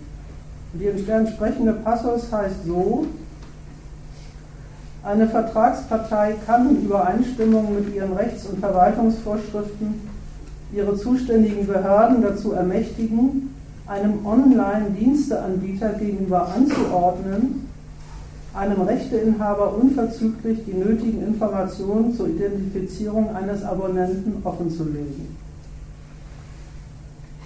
Auf, in schlichterem Deutsch ausgedrückt, die Organisatoren des Netzgeschäfts werden, zu, werden ausdrücklich zu Handlangern der Durchsetzung der Eigentumsrechte gegen potenzielle äh, Verstöße ernannt. Und soweit ich die Debatte mitgekriegt habe, hat es in der Politik selber gegen diesen, gegen diesen Passus mehrere Sorten von Bedenken gegeben. Erstens weiß man gar nicht so recht, ob das eigentlich eine nützliche Veranstaltung ist. Gerade die Verwendung des Netzes als offene Plattform und wachsende Geschäftssphäre dadurch zu unterminieren, dass man die Provider ausdrücklich in die Position des Rechts, Rechtedurchsetzers und Informanten begibt. In diesem Sinne hat die Leuthäuser Schnarrenberger gesagt, sie wollte die Provider nicht zu Hilfsservice machen. Man kann, glaube ich, der Frau das abnehmen, dass das nicht bloß geheuchelt war, sondern dass es tatsächlich ein Bedenken war, diese, dieses, das Geschäft, was da läuft, nicht dadurch ohne Not unterminieren zu wollen, dass man einen prinzipiellen Rechtsvorbehalt in die Organisation des ganzen Ladens einbaut. Und die zweite Abteilung betrifft, was ich am Anfang ausgeführt habe, die Abteilung Nutzung des Netzes als Ort der freien Meinungsbildung. Es gibt vom Staat her erstmal gar kein Interesse, ganz prinzipiell alle potenziellen Rechtsbrecher zu kriminalisieren. Und insofern haben sie sich relativ schnell zu dem Standpunkt vorgearbeitet, wir ziehen dieses, dieser, diesen Teil des ACTA vor, dieser ACTA-Vorlage, die sich speziell auf diesen Bereich bezieht, Außenverkehr, verabschiedet die beiden anderen, wo es um Pirat Produktpiraterie und so fort geht. Und damit ist dem Interesse, was wir mit diesem Projekt vornehmlich haben, Genüge getan.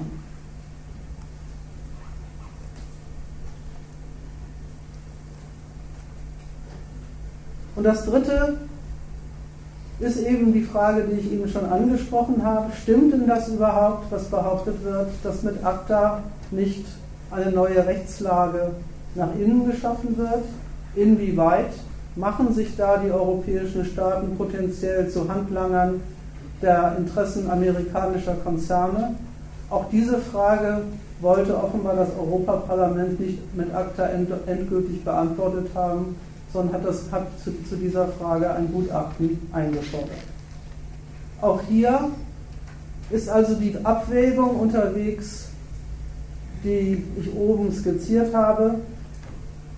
Der Staat wägt ab, das Institut der Rechtssicherheit fürs Geschäft mit seinem Interesse an den Diensten, die das Netz schon leistet und kommt vorläufig zu dem Ergebnis, diese Regelung ist keine, die dieser Abwägung vernünftigerweise entspricht.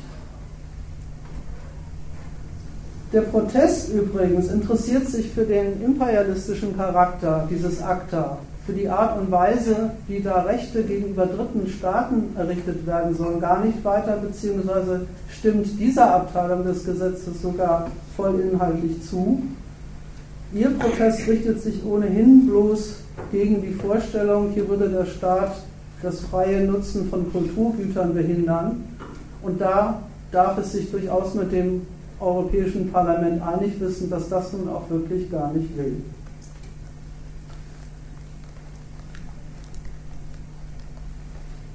Ich versuche mal ein Fazit. Wenn man sich dieses ganze Spektrum der Auseinandersetzung zwischen Staat und Kapital zwischen Staat, den, den, den einen und dem anderen Staat, zwischen Staat und Bürger in dieser Abteilung geistiges Eigentum anschaut, sich mal die Frage vorlegt, worum geht es da eigentlich bei dieser Monopolisierung von geistigen Produkten? Dann kommt am Ende schon eine ziemlich vernichtende Kritik an der Vorstellung raus, bei dieser Gesellschaft würde es sich um sowas wie eine Wissens- und Informationsgesellschaft handeln, um einen Laden, wo es eigentlich im Wesentlichen darum ginge, wo man eigentlich schon auf dem besten Wege wäre, das Wissen, was, es, was gesellschaftlich verfügbar ist, weltweit über den Erdball zu verbreiten und allgemein Nutzen zu machen und den ganzen Stunden eigentlich bloß ein paar private, äh, unnachgiebige Pharmakonzerninteressen und ein paar äh, uneinsichtige Politiker entgegen. Das ist nicht die Wahrheit der Sache. Wenn es von vorn bis hinten beim Produzieren und Konsumieren um die Vermehrung von Geld, um die Eroberung fremder Märkte, um, um die Unterwerfung allen Lebens und Arbeitens auf dem Globus unter das Regime der Geldvermehrung geht, dann ist das geistige Eigentum dafür ein Instrument und dafür kommt es zum Einsatz und dafür wird es auch geschützt und weltweit durchgesetzt.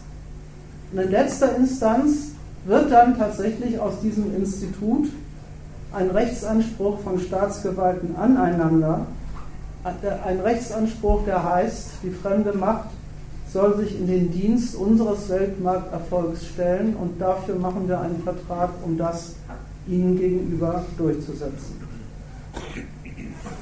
Und dafür ist dieses in manchen Kreisen so geschätzte Netz einerseits selbst bloß ein Mittel, es ist eine Handelsplattform, eine eigene Geschäftssphäre und außerdem auch noch damit vermischt eine Sphäre, wo sich der freie Geist tummeln darf und soll. Und der Rechtsstaat tut sein Bestes, um die beiden Gesichtspunkte zu vereinbar, äh, vereinbar zu machen, damit beides passiert. Geld verdienen und geistige Bildung. Und wie die geistige Bildung aussieht, die da zustande kommt, weiß ja so ungefähr jeder, der sich das mal angeschaut hat. Es ist also überhaupt nicht so, dass das geistige Eigentum sowas wäre wie eine eigentlich entbehrliche Zutat zur sonstigen Welt des Eigentums. Also in der Sphäre des Brötchenbackens und Wohnungvermietens ginge es im Prinzip eigentlich mit diesem Institut in Ordnung, aber das muss doch nicht auch noch sein, dass das auf Gedichte und Formeln ausgedehnt wird. Das ist eine sehr verharmlosende Art, sich die Sache zurechtzulegen. Gerade wenn nichts auf die Welt kommt, für das nicht jemand irgendwie gedacht, geforscht und sich was überlegt hat, dann ist es eben auch zentral wichtig, dass genau diese Tätigkeiten selber Geschäftsmittel sind und bleiben, damit sie den Dienst erfüllen, den sie dieser Gesellschaft erfüllen sollen. Und insofern ist eine Kritik am geistigen Eigentum, die das Schwergewicht darauf legt, zu sagen, aber doch nicht der Geist darf dem Eigentum unterworfen werden, ziemlich verkehrt. Man sollte die Sache lieber umgekehrt sein, sehen. An ihm kann man studieren, was das Eigentum ist und was es eigentlich anrichtet. So, damit bin ich fertig und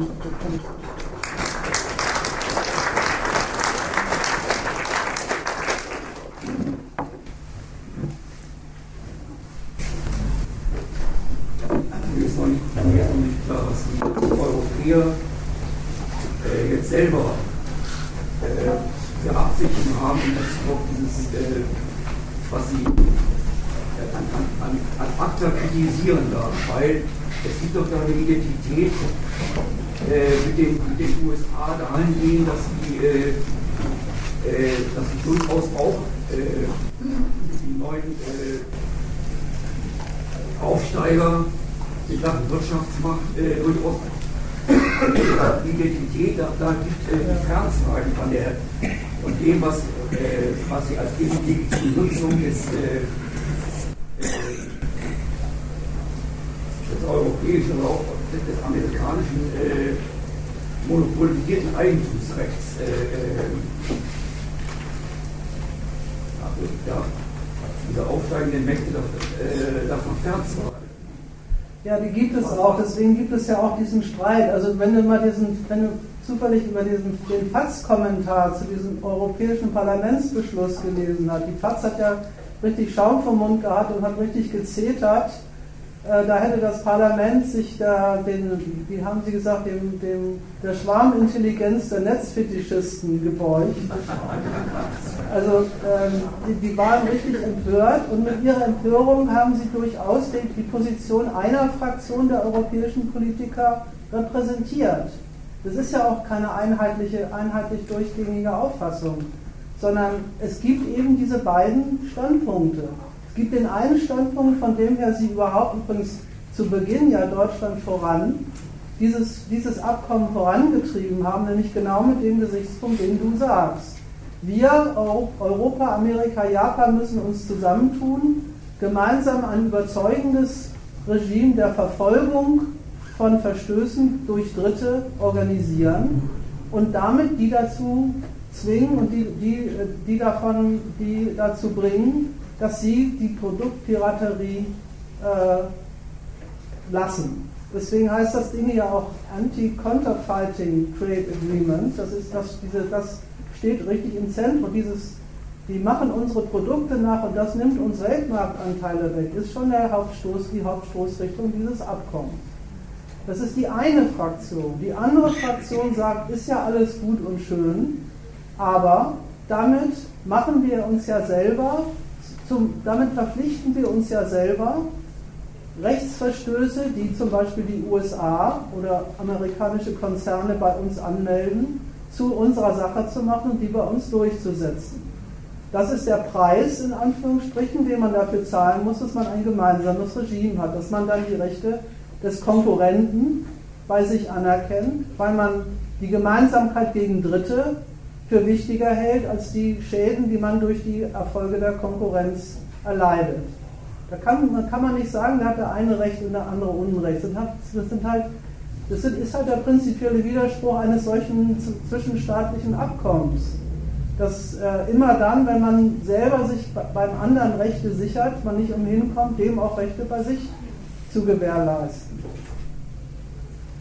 Und äh, insofern ähm, würde ich zu dem sagen, was du sagst, ja. Und man hat ja in der Reaktion auf die Ablehnung durch die äh, befürwortenden Parteien, übrigens auch zum Teil die, von denen, die es ja auch diese, diese Fassung abgelehnt haben, das Festhalten an genau dem Standpunkt auch äh, hören können. Die haben gesagt, ja, ja, dass die ganze Abteilung mit dem Internet, das sei alles ein bisschen fragwürdig und unklar und das müsste man alles nochmal äh, genau erklären, wie es da überhaupt die Rechtslage ist. Aber an den Zweck, äh, gegen Dritte vorzugehen, halten sie fest und in dem Sinne wollen sie einen neuen Vertragsentwurf vorlegen. Das ist so der Stand der Auseinandersetzung in der Sphäre. Also insofern ist ja, ist ja dein, der Standpunkt, den du sagst, und der dich richtig ist, überhaupt nicht vom Tisch, sondern der, muss, der will jetzt noch vereinbar gemacht werden mit dem Bedenk. Äh, und vielleicht sind dann die Amis letztlich die Nutznießer des Vertrags und gar nicht wir. Den Gesichtspunkt gibt es ja auch noch.